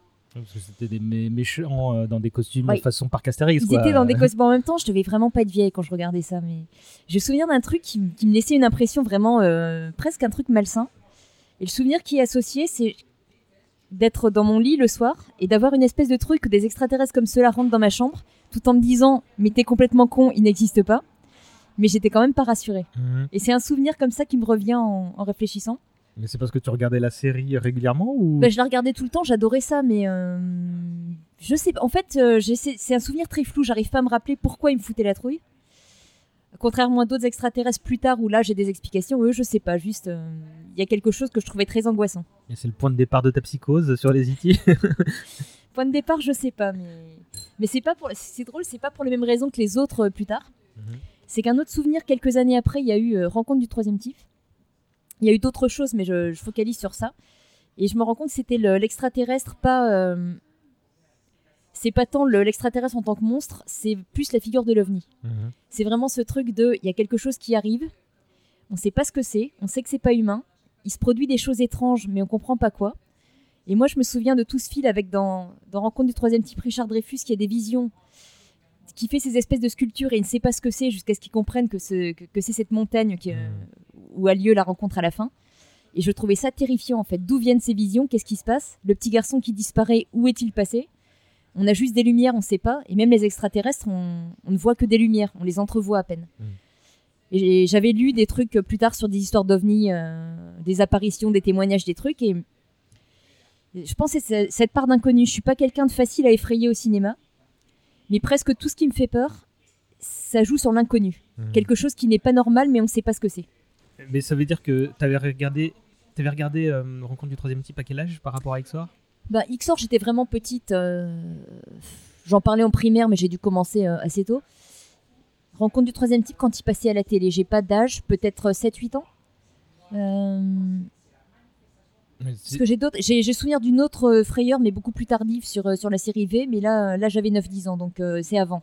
Rencontre du troisième type, peut-être euh, 7 ans. Et t'avais pas fait le lien avec les extraterrestres C'est c'est ce truc-là qui te Si, faisait si, je peur, savais hein. que Si, c'était des ça, ouais. extraterrestres, mais pour moi, à ce moment-là, ma vision des extraterrestres, c'était ça. C'était ce truc vaguement humanoïde qu'on voit dans la lumière. On sait qu'ils enlèvent des humains, mais on sait pas ce qu'ils leur font. On sait pas comment ils le font. Il y a cette image, euh, ça c'est plus dans X-Files plus tard, du rayon qui enlève ou. Euh, c'est vraiment cette part d'inconnu. Mhm. Mais ce qui me revient quand je pense au film, c'est ce truc avec Richard Dreyfus qui a ses visions et qui ne sait pas ce que c'est. Et c'est l'inconnu vraiment qui te Ouais, c'est perturbait. tout ce qui touche. Et, et XOR jouait pas sur ça, c'est pour ça que c'est un souvenir plus flou. Mais vraiment, la notion d'inconnu me terrifie. Mais est-ce que cet inconnu pouvait se manifester via d'autres euh, avatars que des, que des extraterrestres? Je pense que oui, parce que je retrouve ça dans le fantastique. Et par exemple, tout ce qui m'a fait peur en fantastique euh, récemment, c'est plus des choses comme ça. Par exemple, un film que j'aime pas beaucoup par ailleurs, mais qui m'a foutu la trouille dans sa première demi-heure, c'est Ring. Mhm. Et pourquoi seule la première demi-heure m'a foutu la trouille C'est que c'est quand on ne sait pas ce qu'il y a sur cette cassette. Je savais rien sur le film quand je l'ai vu. Mhm. Jusqu'au moment où on voit la cassette, c'est terrifiant. À partir du moment où on la voit, ça fait encore un peu peur. Dès qu'on voit Sadako, moi je rigole. D'accord. C'est l'inconnu qui, qui fait peur. Et donc la figure de l'ovni, pour moi, c'était ça. C'était vraiment euh, cette idée qu'il y a d'autres espèces ailleurs et d'un seul coup, ça, ça survient dans le quotidien, mais on ne sait pas ce que c'est. Et du coup, avant de parler d'X-Files que tu as cité, tu as Oui. cité également V, ce qui est un peu la suite logique mais perverse de Mais alors, par rapport à Rencontre du alors troisième V, c'est très drôle, mais c'est la même thématique et je pense que c'est le... on est dans la même époque et la même vision, parce que ça, ça évolue avec le temps. Euh, v, ce qui est très drôle, c'est qu'en fait, je me suis presque plus fait des frayeurs à voir la bande-annonce à l'époque, parce que ça avait été un gros truc, hein, on en parlait, euh, très médiatisé.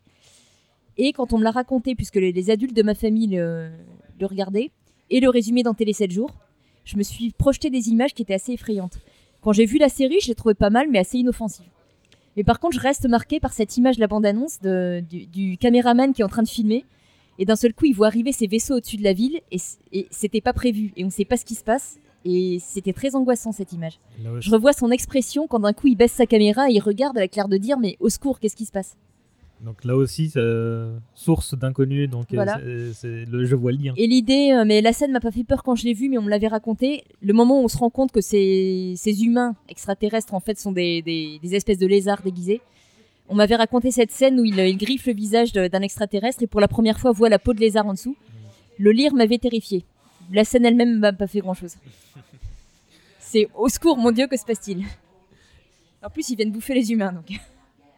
Et encore une fois, donc suite logique, X-Files, où X-Files. là, euh, le fait d'avoir euh, bah, des extraterrestres qui sont au centre de, de- de l'intrigue, du complot, euh, mais qu'on les voit pas beaucoup plus que ça pour autant. Euh, en fait, X-Files, j'ai un souvenir mixte. Alors moi, j'ai découvert la série au moment de sa première diffusion. Vraiment, j'étais à la fac.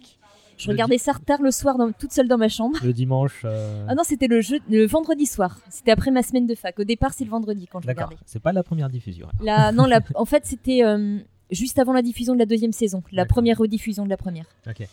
Et il y a des choses que je trouvais un peu grotesques. Et j'ai souvenir d'un épisode qui s'appelait Dwayne Barry, où pareil, un type est enlevé par des extraterrestres. Et il y avait des images assez allusives, on savait pas non plus. C'est juste avant l'enlèvement de Scully, en fait. On sait qu'il y a des Mhm. enlèvements, mais on... il était très crispant cet épisode. Vraiment très très crispant, j'ai trouvé. Et euh, est-ce que là, tu étais déjà une post-ado Est-ce que euh, le délire, je sais que. Est-ce que tu avais une compréhension du type c'est l'inconnu à travers les extraterrestres ou, euh, ou c'était encore diffus comme réflexion Ouais, C'était encore diffus et je sais. en y repensant, je me demandais, je pense, pourquoi ça me, pourquoi ça me faisait peur. Mais j'ai souvenir une fois d'une discussion très tardive un soir sur mon cousin autour de X-Files des extraterrestres et de pas être rassuré par cette idée. Mhm. Et c'est drôle, c'est pas quelque chose forcément qui me- qui m'angoisse encore maintenant. Je sais pas pourquoi ça, a- ça a gardé cette emprise sur moi en fait, pendant assez longtemps. Puisque X-Files, je suis quand même assez âgée à ce moment-là. J'ai vu plein de films d'horreur qui m'ont rien fait. Mhm. Euh, plein d'épisodes de X-Files qui foutent la trouille aux gens me font pas grand-chose, mais. Genre Euh, bah, par exemple, des gens étaient marqués par Tooms, le, le type électrique qui se, enfin élastique pardon, qui se, qui se balade partout, ça me fait rien. Mhm.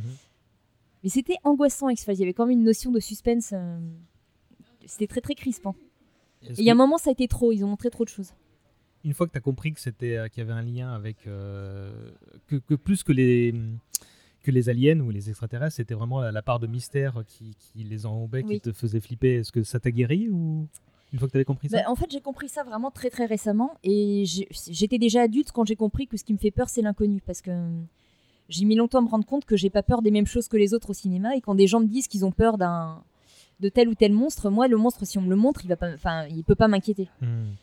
Et je suis très euh, très sensible à des jeux comme Silent Hill par exemple qui jouent sur la suggestion, des choses comme ça. Ou euh, un autre exemple qui m'est revenu en, en réfléchissant à ça et que, qui fait marrer les gens quand je, je leur parle. Quand j'étais petite, un autre truc qui m'a terrifiée, c'était euh, très jeune, j'ai vu à la télé 2001, ou en tout cas au moins des extraits, et le monolithe m'a foutu une trouille bleue. Mais pareil, parce que qu'est-ce que c'est que ce truc Qu'est-ce que, enfin, c'est la notion, le truc d'absurdité. Qu'est-ce qu'une espèce de monolithe noir fou là en plus, il est super inquiétant. Bah, et la cinématographie fait qu'il peut n'être que Ouais. inquiétant, justement. Mais surtout, on ne, on ne sait pas ce que c'est, on ne sait pas ce qu'il fait là, on ne sait pas à quoi il sert. Et j'ai souvenir d'un vrai gros malaise en regardant ça. Mais j'ai mis très très longtemps à comprendre que c'était ça, parce que parce que j'ai eu une réflexion plus tard sur le fantastique aussi, parce que euh, exerçant dans ce domaine, euh, je suis amenée à en parler, et que j'essayais souvent d'expliquer aux gens pourquoi euh, la plupart des films me font pas peur et pourquoi, par exemple, euh, la première demi-heure de Ring et pas le reste. Et Je connais des gens terrorisés par Sadako dans Ring. Moi, elle me fait hurler de rire, en fait, elle ressemble à rien. Par contre, la cassette, quand on ne sait pas ce qu'il y a dessus, j'ai souvenir d'un vrai gros malaise. Et est-ce que c'est toujours le cas donc aujourd'hui euh, de... Est-ce que c'est le mystère qui te fait plus peur qu'autre chose? En général, oui. Euh, ça fait un moment que quelque chose m'a pas fait peur. Si dans des jeux vidéo, mais justement, ils jouaient sur euh, le fait de ne pas savoir ce qui va se passer. Le dernier, c'était un jeu qui s'appelle Layers of Fear. Et le décor, en fait, se transforme autour de nous. Et j'ai souvenir, par exemple, d'un moment où on se retourne dans une pièce. Devant nous, il y a une porte. On se retourne, la porte s'est déplacée. On, se- on ne sait pas à quel endroit ça va surgir. Il n'y a pas de logique. Et justement, parce qu'il n'y a pas de logique, on ne peut pas anticiper. Et ça, c'est terrifiant. Ben, je crois qu'on a fait le tour. Moi, tu veux rajouter quelque chose? Je pense que c'est tout. Tac. Euh, on va inciter les auditeurs à écouter ce que tu fais avec euh, l'ami euh, Davoust et Estelle Fay, désormais, Oui, qui, voilà, qui, remplace, qui vient de remplacer Laurent Genefort depuis, depuis peu. dans le podcast. Procrastination. Donc, euh, 15 minutes de, con- de conseils d'écriture autour d'un thématique en trio. Je vous incite à écouter. La saison 3 vient de commencer. La saison 4. quatre, pardon. Et bah, tu as une actualité ou- que tu veux partager ou... Euh, pas dans l'immédiat, par justement procrastination, donc ça tombe très bien. Bon, bah, écoutez, vous savez quoi faire, les gens. Merci, Mélanie. Merci. À plus tard.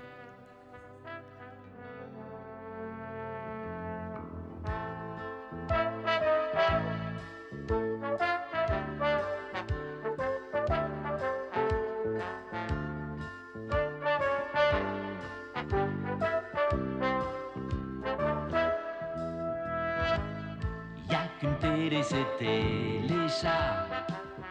Y'a qu'une télé, c'est Téléchat. Salut Nico. Salut. Salut. Comment ça va? Ah, ça va très bien. Merci de nous recevoir dans ton humble demeure pour cet épisode un peu spécial. Oui, oui, merci, mais à toi d'être venu euh, par Mons et par Vaux en remontant toute la côte euh, qui mène jusqu'à chez nous. Je le ferai plus jamais. je rentre en Uber. Euh, Taxi, en taxi. Non, moi j'ai aucun problème à dire que je rentre en Captain. Tiens, j'ai changé. Tiens, j'ai Mm. j'ai- j'ai donné mes sous à la concurrence. Mm, D'accord, moi je commanderai un truc sur Amazon pour t'aider. C'est gentil. Euh, alors, toi, euh, alors, euh, je remets dans, le contexte, j'ai proposé euh, à plein de gens de nous parler de leur frayeur d'enfance. Toi, je t'ai parlé un peu tardivement du, du, du sujet pour la simple et bonne raison que tu n'es pas sur Facebook et que tu ne suis pas les actualités du petit groupe d'organisation, mais privilégié comme tu es, je te rapporte ces informations et quand je t'ai parlé du thème, euh, tu as évoqué deux, trois petites choses et je dois dire que enfin, tu as lâché le mot-clé que j'attendais depuis une éternité. C'est peut-être une des raisons indirectes pour laquelle j'ai créé ce podcast. Ce truc, c'est fucking téléchat. Et oui, oui, puisque j'ai, tu voulais, tu m'avais interrogé sur mes, mes terreurs d'enfance, mais liées à une œuvre, hein. Euh, pas les terreurs tout court en fait, parce que j'avais déjà peur des, des guêpes à l'époque quand j'étais tout petit. Et, euh, et en fait, j'ai j'ai pas réfléchi longtemps parce que je me suis dit, ouais, quand j'ai, quand j'étais, quand j'étais enfant, j'avais peur d'un certain nombre de choses en fait. Euh, par exemple, euh, comment dire, euh, petit ours brun euh, qui tombe de son vélo, ça me faisait peur de relire cette histoire, mais c'était pas une épouvante, c'était pas de la terreur, c'était pas, c'était pas du thriller. Et en fait, la, la, ma- je crois que ma première terreur, au point que j'en ai fait des cauchemars, c'était lié à cette émission Téléchat. Voilà. Qu'est-ce que c'est que téléchat Et j'ai des sueurs froides rien qu'à chaque fois que je prononce ces, ces, ces, trois syllabes. Ah bah c'est une émission qui, qui était faite euh, dans les années 80, euh, première moitié des années 80 et qui euh, était faite avec des effets spéciaux bien années 80 français. Comment Années 80 et français. Quand j'y repense. bah, il y avait Tout une maquette, ça commençait par une maquette de Paris, et, enfin, et on aboutissait à, on aboutissait à un journal télévisé présenté par un gros chat qui s'appelait Grouchat, euh, avec euh, une, je crois que c'était une autruche qui était son une autruche, assistante, ouais. dont j'ai pas retenu le nom. Et c'était, c'était une émission qui était en soi, l'émission en, en elle-même me foutait un malaise. C'est pas qu'elle me faisait peur, mais elle me mettait le malaise. Dans la mesure où je voyais des, des objets que je trouvais assez, assez laids, le décor était assez laid, mais pour autant ça, ça, cap- ça me captivait euh, complètement. Mais et je ouais, regardais, je et je pense que c'était pas par conformisme euh, avec mes, mes petits camarades, mais je regardais parce que ça passait à la télé, et, et, et je dois reconnaître que ça, ça heurtait quelque chose au très fond de mon être qui peut-être que ça a pas aidé à, à, à guérir ma névrose, mais je, sur le moment, je trouvais ça même original par rapport à ce que je regardais à la télé. Euh, ouais, tout pareil, mais il y avait, je pense que c'est, c'est, euh, il m'a fallu que plusieurs années, genre euh, passer la vingtaine de beaucoup d'années pour euh, conceptualiser ce qui me dérangeait dans, dans la série. Et on va y venir dans un instant. Mais ce qui est étrange, c'est qu'en fait, c'est d'apparence quand tu entres dans le show, c'est dans le show, c'est parce que c'est un- le plateau est comme un plateau télé. Hein, euh, le gros chat en question est le présentateur d'un- d'une espèce de journal, quoi. Et le petit générique d'entrée bien parisien, etc. Mhm. Tu fais, oh, ok, bon, bah, c'est la France, c'est si bien. Et puis là, le, le cringe commence quand tu, quand tu vois, bon, bah, ce gros chat qui en soi est plutôt pâteau et sympathique. Sauf que là, le premier truc, je- je- autant commencer par ça parce que c'est le premier truc qu'on voit. Gros chat a continuellement un bras dans le plâtre. Continuellement. Alors je sais pas combien de temps la, la, la mission a duré, mais il a toujours son putain de bras dans le plâtre. Je, je dis juste ça, c'est un pote à moi, Seb, qui m'a fait réaliser que c'était ça le premier vrai problème du truc, parce qu'en fait, pourquoi il a toujours un bras dans le plâtre? Est-ce que on lui casse plusieurs fois? Est-ce que le bras, est-ce qu'elle fait en sorte qu'il soit tout le temps là, tu vois? Et mine de rien, je me souviens qu'effectivement, je me posais la question quand j'étais gamin, quoi. Ah non, moi j'avais j'avais pas d'esprit critique. Pour moi, il avait le bras cassé, point barre. C'est d'ailleurs pour moi c'était même pas, je crois, un bras cassé. Pour moi, c'était un faux bras dans lequel il pouvait euh, faire euh, comme un méchant de James Bond. Il avait des Euh, trappes pour ouais. poser des trucs. Ouais, oui, des- c'est ça. Pour moi, il, je crois qu'il il- il foutait des choses dans son bras. Ou alors, c'est peut-être ma mémoire qui l'a inventé. Je me souviens qu'il a qu'il mettait des médocs, euh, des, des, des- pastilles ou des trucs comme ça. Ah oui, mais c'était c'était Nawak, mais dans, dans le même temps, ah, ah, dans le même temps, ça se déroulait dans un décor de, de journal télé de, Fran- de, de France 3 ou de FR3, comme on disait à l'époque. C'était quelle chaîne d'ailleurs? Mais je crois que c'était France 3, enfin Putain, FR3. putain, il le me semble que c'était ça, ou alors France 2 ou Antenne. Enfin, c'était le service public. Le- ouais, bah, bravo, quoi. Et euh, non, mais en fait, d'un côté, euh, j'applaudis chaleureusement les, les créateurs dont le nom m'échappe d'avoir lancé Topor. Topor, ouais, d'avoir lancé euh, d'avoir lancé ce programme parce que je Ah, mais moi, je vais pisser sur sa tombe, hein, si jamais je la trouve, hein, parce que je- c'est vrai que ça je trouvais ça je trouvais que ça tranchait. Même déjà gamin ça ça ça m'interrogeait mais j'arrive pas à savoir quoi. En fait ça a créé mon ça a contribué à créer mon esprit critique Hmm. mais par rapport à quoi je sais pas. Donc depuis ouais ça m'a coûté 12 balles de 12 000 balles de thérapie mais c'est quand même Et, c'est- et en gros, c'est quoi le concept de l'émission?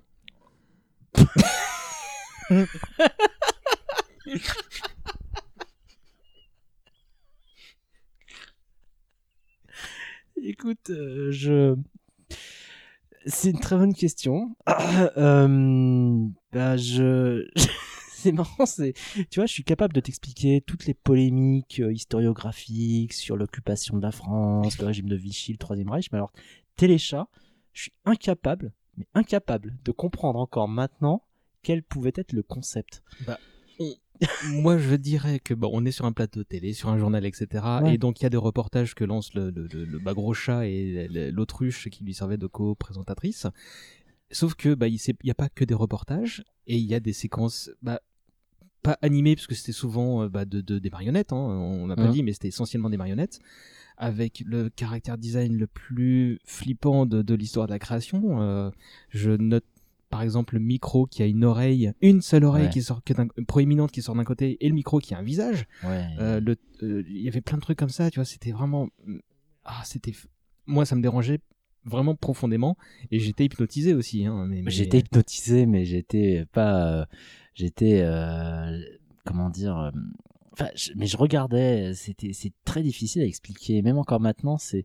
C'est peut-être qu'il y a des choses refoulées en moins. C'est comme l'épisode de South Park où euh, t'as je sais plus quel personnage euh, qui euh, s'imagine voir Harrison Ford euh, violé par euh, Steven Spielberg et euh, et comment il s'appelle Ah, euh, et George Lucas les- Peut-être que ça crée des l'édition faux spéciale sou- des- des- des ça crée des souvenirs bien refoulés et que je refoule parce que ça me terrorisait. Mais mais je, je le concept non, je suis incapable de t'expliquer ce que c'était. C'était du n'importe quoi. Mais peut-être qu'il y avait une idée derrière. Je sais pas laquelle. Ouais, mais il y avait des séquences musicales, il y avait des, des, trucs animés, il y avait vraiment de tout, quoi. Et Enfin, puis il y avait Légumane tourné en Ah, caméra années 80. Ça, ça, ça, ça commençait à me faire peur. Mais J'avais peur de Légumane. Le mec avec la citrouille d'Halloween. euh, je crois que, je crois que c'est, c'est, ça a été mon, mon premier pas, mais mon tout premier pas dans le monde des slashers.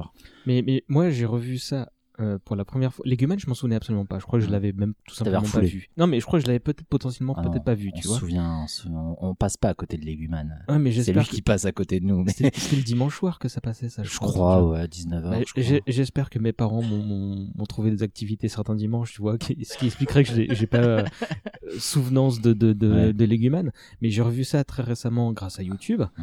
Et euh, il m'a fallu que 30 secondes, enfin même pas, non, que quelques secondes pour avoir le, le même, les mêmes sueurs froides, les mêmes Ouais. réactions qu'à l'époque, quoi. C'est des bandes annonces de films d'horreur américains des années 80 Légumane. Enfin, moi, je m'en suis retapé effectivement depuis. Non, ça me fout, ça me fout encore la trouille. Euh, tu vois une espèce de personnage avec une chanson euh, presque satanique et diabolique. euh, Leguman, man. Ouais, voilà, ouais. Enfin, c'était présenté comme un super héros, donc, euh, mais, mais. Mais il n'était pas du tout super-héros, pour moi, c'était un tueur. et, et- et je cauchemardais, je- vraiment, j'avais peur. Mais ça n'a pas été le plus flippant sur Téléchat. Mais, mais j'avais peur de Légumane, ouais, j'avais peur des sketchs. Et, et- je me forçais à regarder pour tester mon courage, je me souviens. oui, en fait, pour moi, Légumane, ça a été euh, ma découverte ouais, du, du, du monde des du monde des slashers. Pour moi, c'était, c'était, il m'évoquait une espèce de monstre euh, euh, bizarre, alors qu'en fait, je crois que c'était un justicier, c'est-à-dire Euh, bah, c'est comme ça il qu'il le régner la présente. justice. C'est comme ça qu'il le présentait dans, dans- parce que c'était juste un générique en fait, un générique d'une série qui qui n'existait pas quoi, mais mais mais ça suffisait à être pris. euh, Enfin moi comme toi, hein, moi j'étais à l'autre posé du spectre, Ouais. je pouvais pas croire une seule seconde que ce truc-là était euh, était un, un héros quoi. Mhm. Mais euh, Et puis surtout, le, la, la qualité du film, les- sais, c'était des films vraiment, c'était tourné à années 80, on aurait dit en vidéo amateur, donc c'est- Mm. alors que la, la caméra qui filmait Groucha et l'autruche, euh, comment dire, avait une photographie, une luminosité différente. Là, tout à coup, ça- c'est- c'est c'est- honnêtement, c'est vraiment, j'avais l'impression, après coup, après coup, j'ai mis le doigt dessus, en fait. J'ai qualifié les films de, de Leguman de snuff movies. Mhm. C'était, c'était terrifiant. C'était vraiment avec un grain très particulier, vraiment très bizarre, presque. Tu sais, comme les flashbacks dans les films d'horreur, euh, tournés Je en vois 4 très bien, tiers, ouais. tu vois. Et, et vraiment, les Guman, euh, je pense qu'il il était, il était flippant comme ça. Vra- Vraiment, comme gamin, là, là, pour le coup, j'en veux un peu à Téléchat de m'avoir fait peur, euh, alors que je, pour le, ça n'avait mais aucun sens. Mais Et- moi, j'avais peur. Je ressentais que la peur. Mais euh, à côté de ça, enfin, si tu regardes ça justement maintenant, tu te dis, euh, ces mecs, ils, avaient trois, quatre bouts de ficelle et certainement aucun budget et ils se démenaient pour faire un truc, donc bravo pour la créativité. Mm. Mais ces gens étaient des héros du chaos en fait, parce que pour je, enfin, To- Topor, moi je connais très mal. Je- je- Il y a plein de gens qui disent c'est génial et j'ai vu des trucs à lui sur YouTube où, où apparemment il était très à fond dans, dans, dans le marionnettisme, etc. Mais c'est ultra malsain pour moi. Enfin, sans doute parce que j'ai l'historique Téléchat euh, justement derrière moi et que je peux pas voir ça sans, sans, sans avoir un, bah, bah, euh, Un le, sursaut. pe- le petit vomito qui, qui, menace de sortir, quoi. Euh, J'exagère à peine. Mais, mais, mais, mais Téléchat, c'était ça. C'était vraiment le, le malaise, quoi. Enfin, et, et en- maintenant qu'on a présenté l'émission, enfin, présenté, c'est pas encore un mot. Il faut vraiment que vous tapiez Téléchat sur YouTube pour vous rendre compte de la chose si- s'il y a des gens. Ça qui se ont- voit, ça se décrit pas, mais ça se voit. Ouais. Mais, et toi, tu m'as parlé plus particulièrement des vampires de Téléchat. Et là, pareil, j'ai aucun souvenir de ça. quoi. Alors, euh, par bonheur, t'as aucun souvenir, mais bon, fais-toi hypnotiser quand même, parce que ça peut ressortir. Alors, dans un moment, dans tes... c'est vrai que Téléchat avait, avait l'habitude, mais ça, je l'ai compris après coup, de diffuser des, des, des, des bandes annonces, des, des, des trucs de fausses séries, en fait. C'est-à-dire qu'ils ils créaient leur propre série, et euh, l'une d'entre elles, mais alors là, pour le coup, m'avait mais terrorisé, et c'était du ketchup pour le vampire, ou pour les vampires et on voyait Groucha en Dracula, habillé comme Dracula. C'était c'était Bah, mon premier contact avec Dracula. Effectivement, tu m'en avais parlé. Je me souviens juste de, de, de, de gros chats déguisés avec la grande cape à Ouais, façon ouais. Christopher Lee, quoi. ouais. Et, et je crois me souvenir qu'à un moment, euh, dès les- un des- dans, dans un des premiers épisodes que j'ai vu, il, il mordait euh, l'autruche et on voyait deux points, comme les 10% des inconnus, tu sais, dans Ursaf, Cancras et Carbalas. Et on voyait les deux traces de morsure euh, sur le cou de, de l'autruche. Et, et, je crois vraiment, mais j'ai pas fait dans mon froc à ce moment-là, mais, mais euh, j'étais, euh, je crois, on, on pouvait pas me laisser dans le noir après. C'est-à-dire que c'était euh, c'était plus possible. En tout cas, le soir même, non, je, je, il fallait que je laisse la lumière de ma chambre allumée. Je devais avoir 6 ans. D'accord, c'est ce que j'ai te demandé, ouais. Et euh, je, ça m'avait vraiment fait flipper, quoi. Si T'avais 6 ans, on a 3 ans de différence. 6, non. 7 ans, Ouais, ça a dû être multi-rediffusé ou alors ça a duré longtemps cette merde parce que mais, ils ont aucune race pour diffuser ce- ce- cette, cette horreur pendant des années. Je, je sais plus quand est-ce que c'est passé, mais j'avais euh, ouais, 5, 6, 7 ans. J'étais en âge de, de, de voir ça, d'avoir un début de, de compréhension de ce qui se passait. Euh, je, je savais par exemple que j'aurais peur potentiellement quand je regarderais Téléchat. J'étais certain que j'aurais peur. Et là, avec le ketchup pour les vampires, je me forçais à regarder, encore une fois, pour, pour, par, par fascination, répulsion. Enfin, c'était très bizarre. Et, Et et c'est cette, un- cette mini-série. euh, C'est un truc régulier donc. Ouais, c'était régulier. Il y a eu euh, plusieurs, de, je sais pas, 5, 6, 7 euh, extraits. Je crois qu'ils sont sur les DVD de Téléchat d'ailleurs. Et euh, vraiment, euh, Le pire cadeau de Noël. si vous détestez quelqu'un et que ce quelqu'un a un lecteur DVD, vous lui les DVD Téléchat. Mais euh, ou à Halloween, c'est un cadeau Halloween Téléchat pour moi. Mais, mais vraiment, vraiment, je, je, j'avais, j'avais flippé. C'est-à-dire que euh, ils avaient reconstitué le château du vampire, enfin avec, euh, ils l'avaient fait de briques et de broc. Et, et comment dire, euh, Groucha jouait, ouais, Dracula. Euh, du coup, pour moi, Dracula, c'était la quintessence de, de la terreur, euh, mais des années après, quoi. Mais des années après. Euh, et je pense que ça, ouais, pour le coup, euh, je suis assez épaté que ça, que ça ait pu être diffusé à des gamins, quoi. Parce que- Enfin, autant il y a plein de moments où, où je me dis ce truc-là passerait pas et ce serait Non, bien dommage impossible, parce que ouais. parce que bah, voilà, mais autre, ce truc-là, enfin euh, non, c'est sûr et certain quoi. Mm. Mais tu vois, enfin, depuis, il y a eu les Teletubbies. Les Teletubbies, c'était autre, c'était, c'était autre chose. Ça a été contesté par les parents, mais, mais Téléchat, c'était, euh, enfin, je sais pas, c'est les Teletubbies qui croisent euh, ça, voilà, de Stephen King. Et, et cette, cette petite série du ketchup euh, pour les vampires, euh, qui, à mon avis, maintenant, je reverrai ça parce que c'est, pas sur YouTube, je crois. Mais je reverrai ça, euh, je pense que je trouverais ça plutôt Euh, marrant. moi, je- je- Mais ça a été ma première véritable peur d'enfance liée à une œuvre. Mais tu Euh, savais ce que c'était que les vampires en regardant ça ou mais c'est justement c'est ça qui est bizarre, c'est que j'ai compris instantanément à quoi j'avais affaire. C'est-à-dire que je vois, tu vois, tout était fait pour faire peur. C'est-à-dire que de mémoire, hein, il y avait, euh, tu vois, l'ambiance gothique, euh, Hmm. les peut-être la musique ou le son qui, qui devait être, qui devait, qui devait être flippant. Donc euh, je pense que le terrain a été préparé pour déjà euh, capter mon attention, mais la terroriser par la même occasion. Et tout à coup, je vois Groucha avec ses dents là, qui poussent là et, et il mord, il mord la, la- comment dire, la, la- l'autruche. Alors je, je me souviens plus s'il la mord vraiment, mais je sais, je sais que l'autruche, euh, elle se retrouve avec deux morsures de canines euh, sur le cou et en plus elle a un long cou, donc si tu veux, t'es vampire. Il y a de la- alors, tu ouais, c'est open bar, ouais. Franchement, exactement. Euh, et, et là, je crois que je, je pétais un câble. Quoi. Oui, bah, je, je- moi, moi j'ai qu'une envie malsaine, c'est d'aller regarder sur YouTube ce qu'il en est, mais je le ferai pas. Mais vraiment, je le ferai pas. je me contenterai d'aller regarder la page euh, Wikipédia pour, pour en Mm. savoir un peu plus sur les making of, quoi. Mais, mais non, là, ce- ce- là, vraiment, je, je- mais je te, je te jure que ce, ce programme-là, c'est une des raisons. Une des raisons de l'existence de ce podcast, c'est que quand j'ai listé les, les sujets, je me dis ce truc-là, faut qu'on en parle, faut qu'on exorcise le problème à un moment ou à un autre.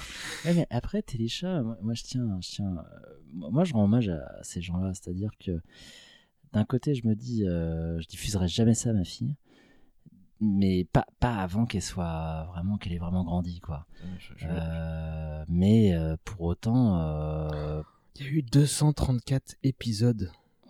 Mais ça, c'était diffusé chaque jour, c'était pas diffusé chaque Bah, dimanche. euh, ça a pas duré. Non, mais dans ce cas-là, ça voudrait dire que ça a duré. Il y a eu trois saisons, trois, trois ans en fait. Tu, tu te rends compte qu'il y a plus d'épisodes dans Téléchat que. Ah non, il y en a un peu moins que dans Dallas. Mais c'est, c'est, c'était une vraie saga. Je- je- mais... Mais après, euh, vraiment, je. C'était dans Récréa 2, putain. Ouais, bah, le service public. Hein. Oui, non, mais Récréa 2, quoi. Putain, mais moi je pensais que c'était vraiment euh, à part, quoi. tin, C'est Lola qu'elle s'appelait, l'autre. Lola, oui, bien sûr. Donc il y a Micmac, le micro. Ah, euh, Micmac, putain, non. Et le gluon du trou. enfin, je crois. Je, je sais crois pas. qu'il s'appelle comme j'ai un doute maintenant. Enfin, en fait, c'est super freudien. Putain. Ah, putain, je, je- je- non, mais je, vais, je vais regarder cette page Wikipédia plus tard. enfin bon, euh, bah, merci d'avoir partagé ces souvenirs euh, Mhm. avec euh, moi. non, mais j'ai arrêté de mordre les gens, hein, ça va, j'en suis remis. Oui, tu n'es pas un vampire, tu es qu'un avocat. Presque, je suis un avocat. Petite phrase de Blade 2 que je recommande chaleureusement, qui fait pas peur. Voilà. Euh, bon, bah, euh, alors, comme on enregistre euh, celui-là après l'épisode de Baylon 5, qui sera le prochain, on te retrouve bientôt au micro, euh, où tu nous diras que tu es avocat, historien, écrivain, tout ça, tout ça. Euh, je te remercie à nouveau. Mais de rien. Merci à Sarah de nous avoir accueillis. Euh, je vais vous laisser pour que vous puissiez passer à table et Mhm. dormir. Et moi, je vais me rentrer et prendre un capitaine. Chalut Gros- C'était quoi sa phrase de fin, tu te souviens? Euh, Chalut et à demain si vous le voulez bien, non? Ouais, C'était pas ça, Putain, c'est tous les jours. J'ai pas revu, hein, vraiment, j'ai j'ai pas revu ça. Non, non, mais bon, je le fais. Putain, j'espère qu'il n'y a vraiment pas de DVD parce qu'il faut que ce truc soit oublié par la culture. Oh, mais non, non, non, au contraire. bon, allez, salut. À plus et merci encore. Chalut donc. Chalut et à demain si on veut bien. Il y a bien 36 sortes de chats. Des petits, des gros, des. Chat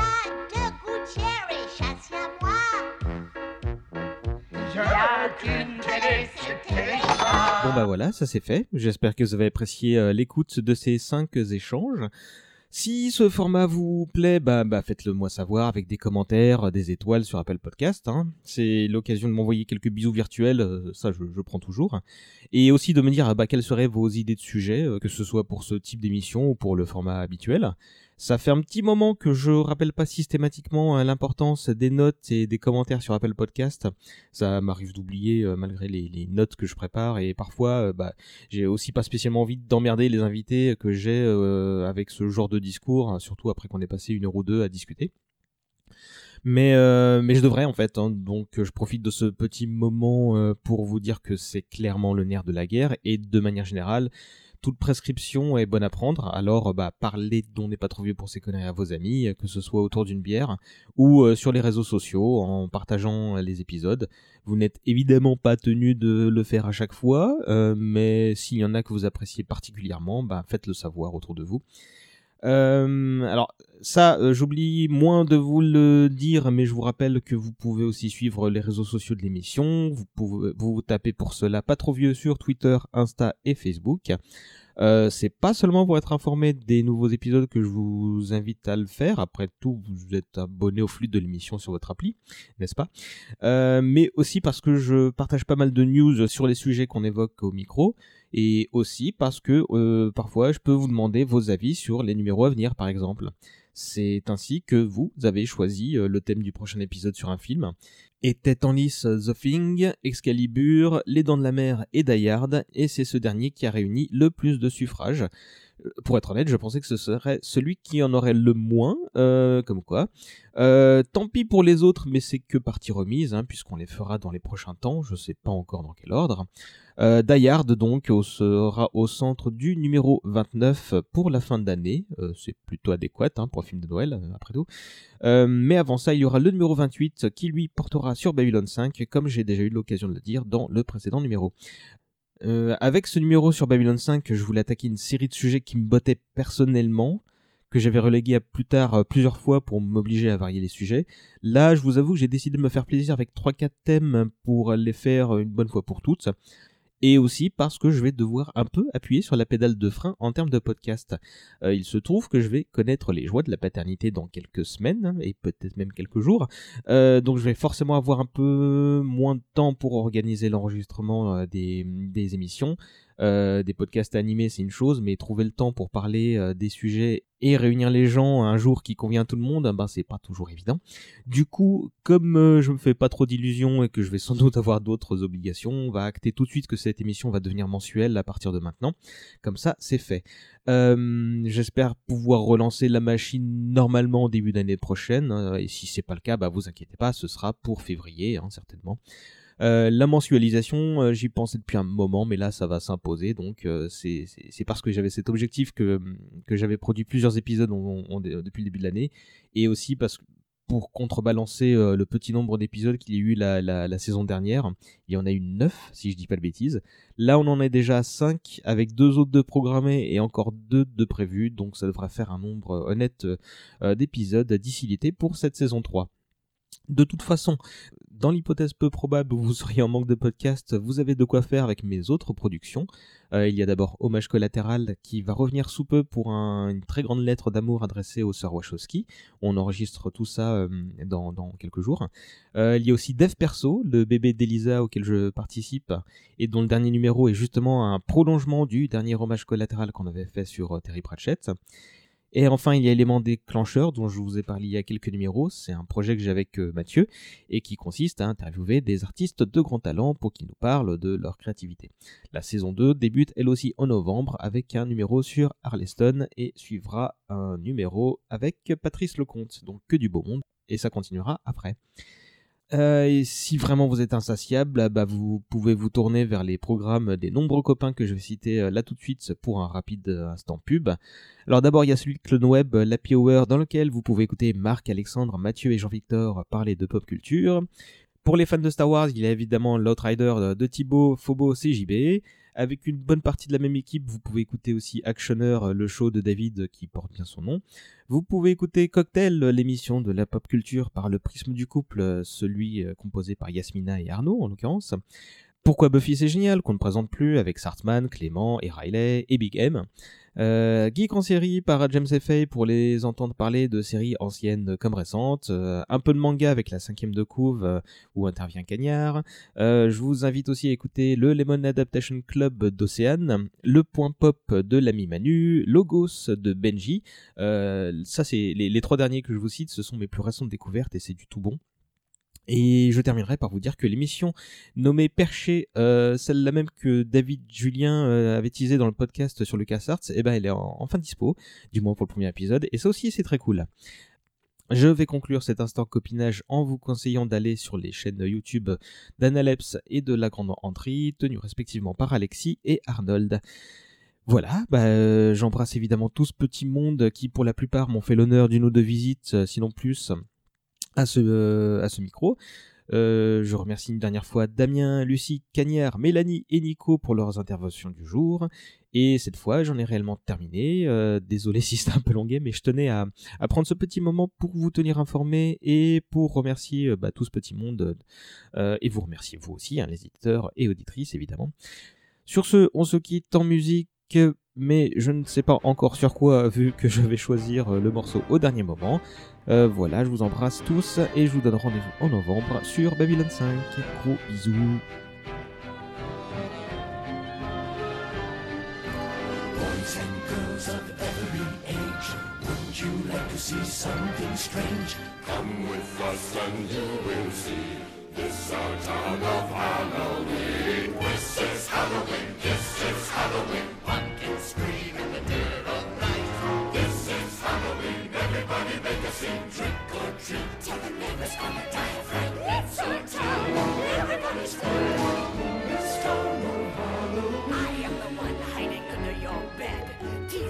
sharp and eyes glowing red. I am the one hiding under your stairs. Fingers like snakes and spiders in my hair. This is Halloween. This is Halloween. Halloween. Halloween. Halloween. Halloween. In this town we call home. Everyone hail to the pumpkin song. In this town, don't we love it now? Everybody's waiting for the next surprise. Round that corner and hiding in the trash can. Something's waiting out to pounce and how you scream. This is Halloween. Red and black. It's like a green. Aren't you scared?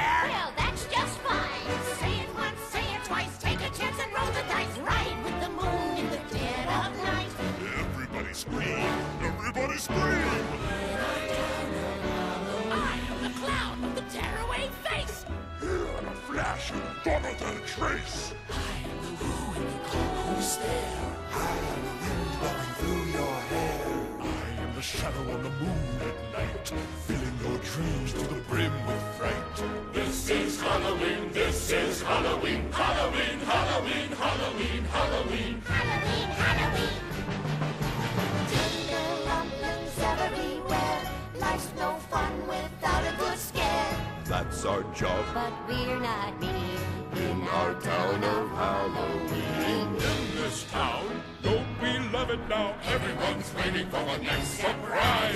Skeleton Jack might catch you in the back and Scream like a banshee, make you jump out of your skin. This is Halloween. Everybody scream.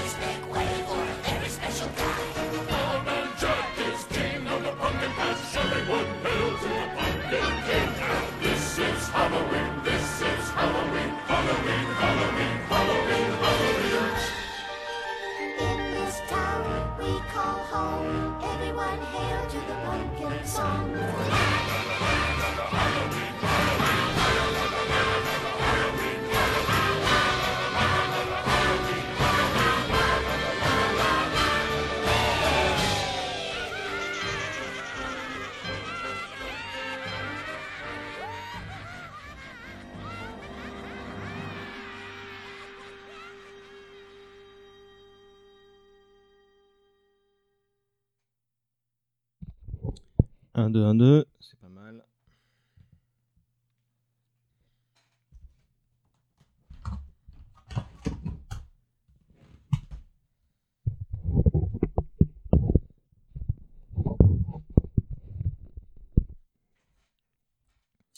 Est-ce que ça enregistre? Ça enregistre. Oui, hein, oui, ça marche. Donc, euh, première et unique, hein, parce que je suis un professionnel, évidemment.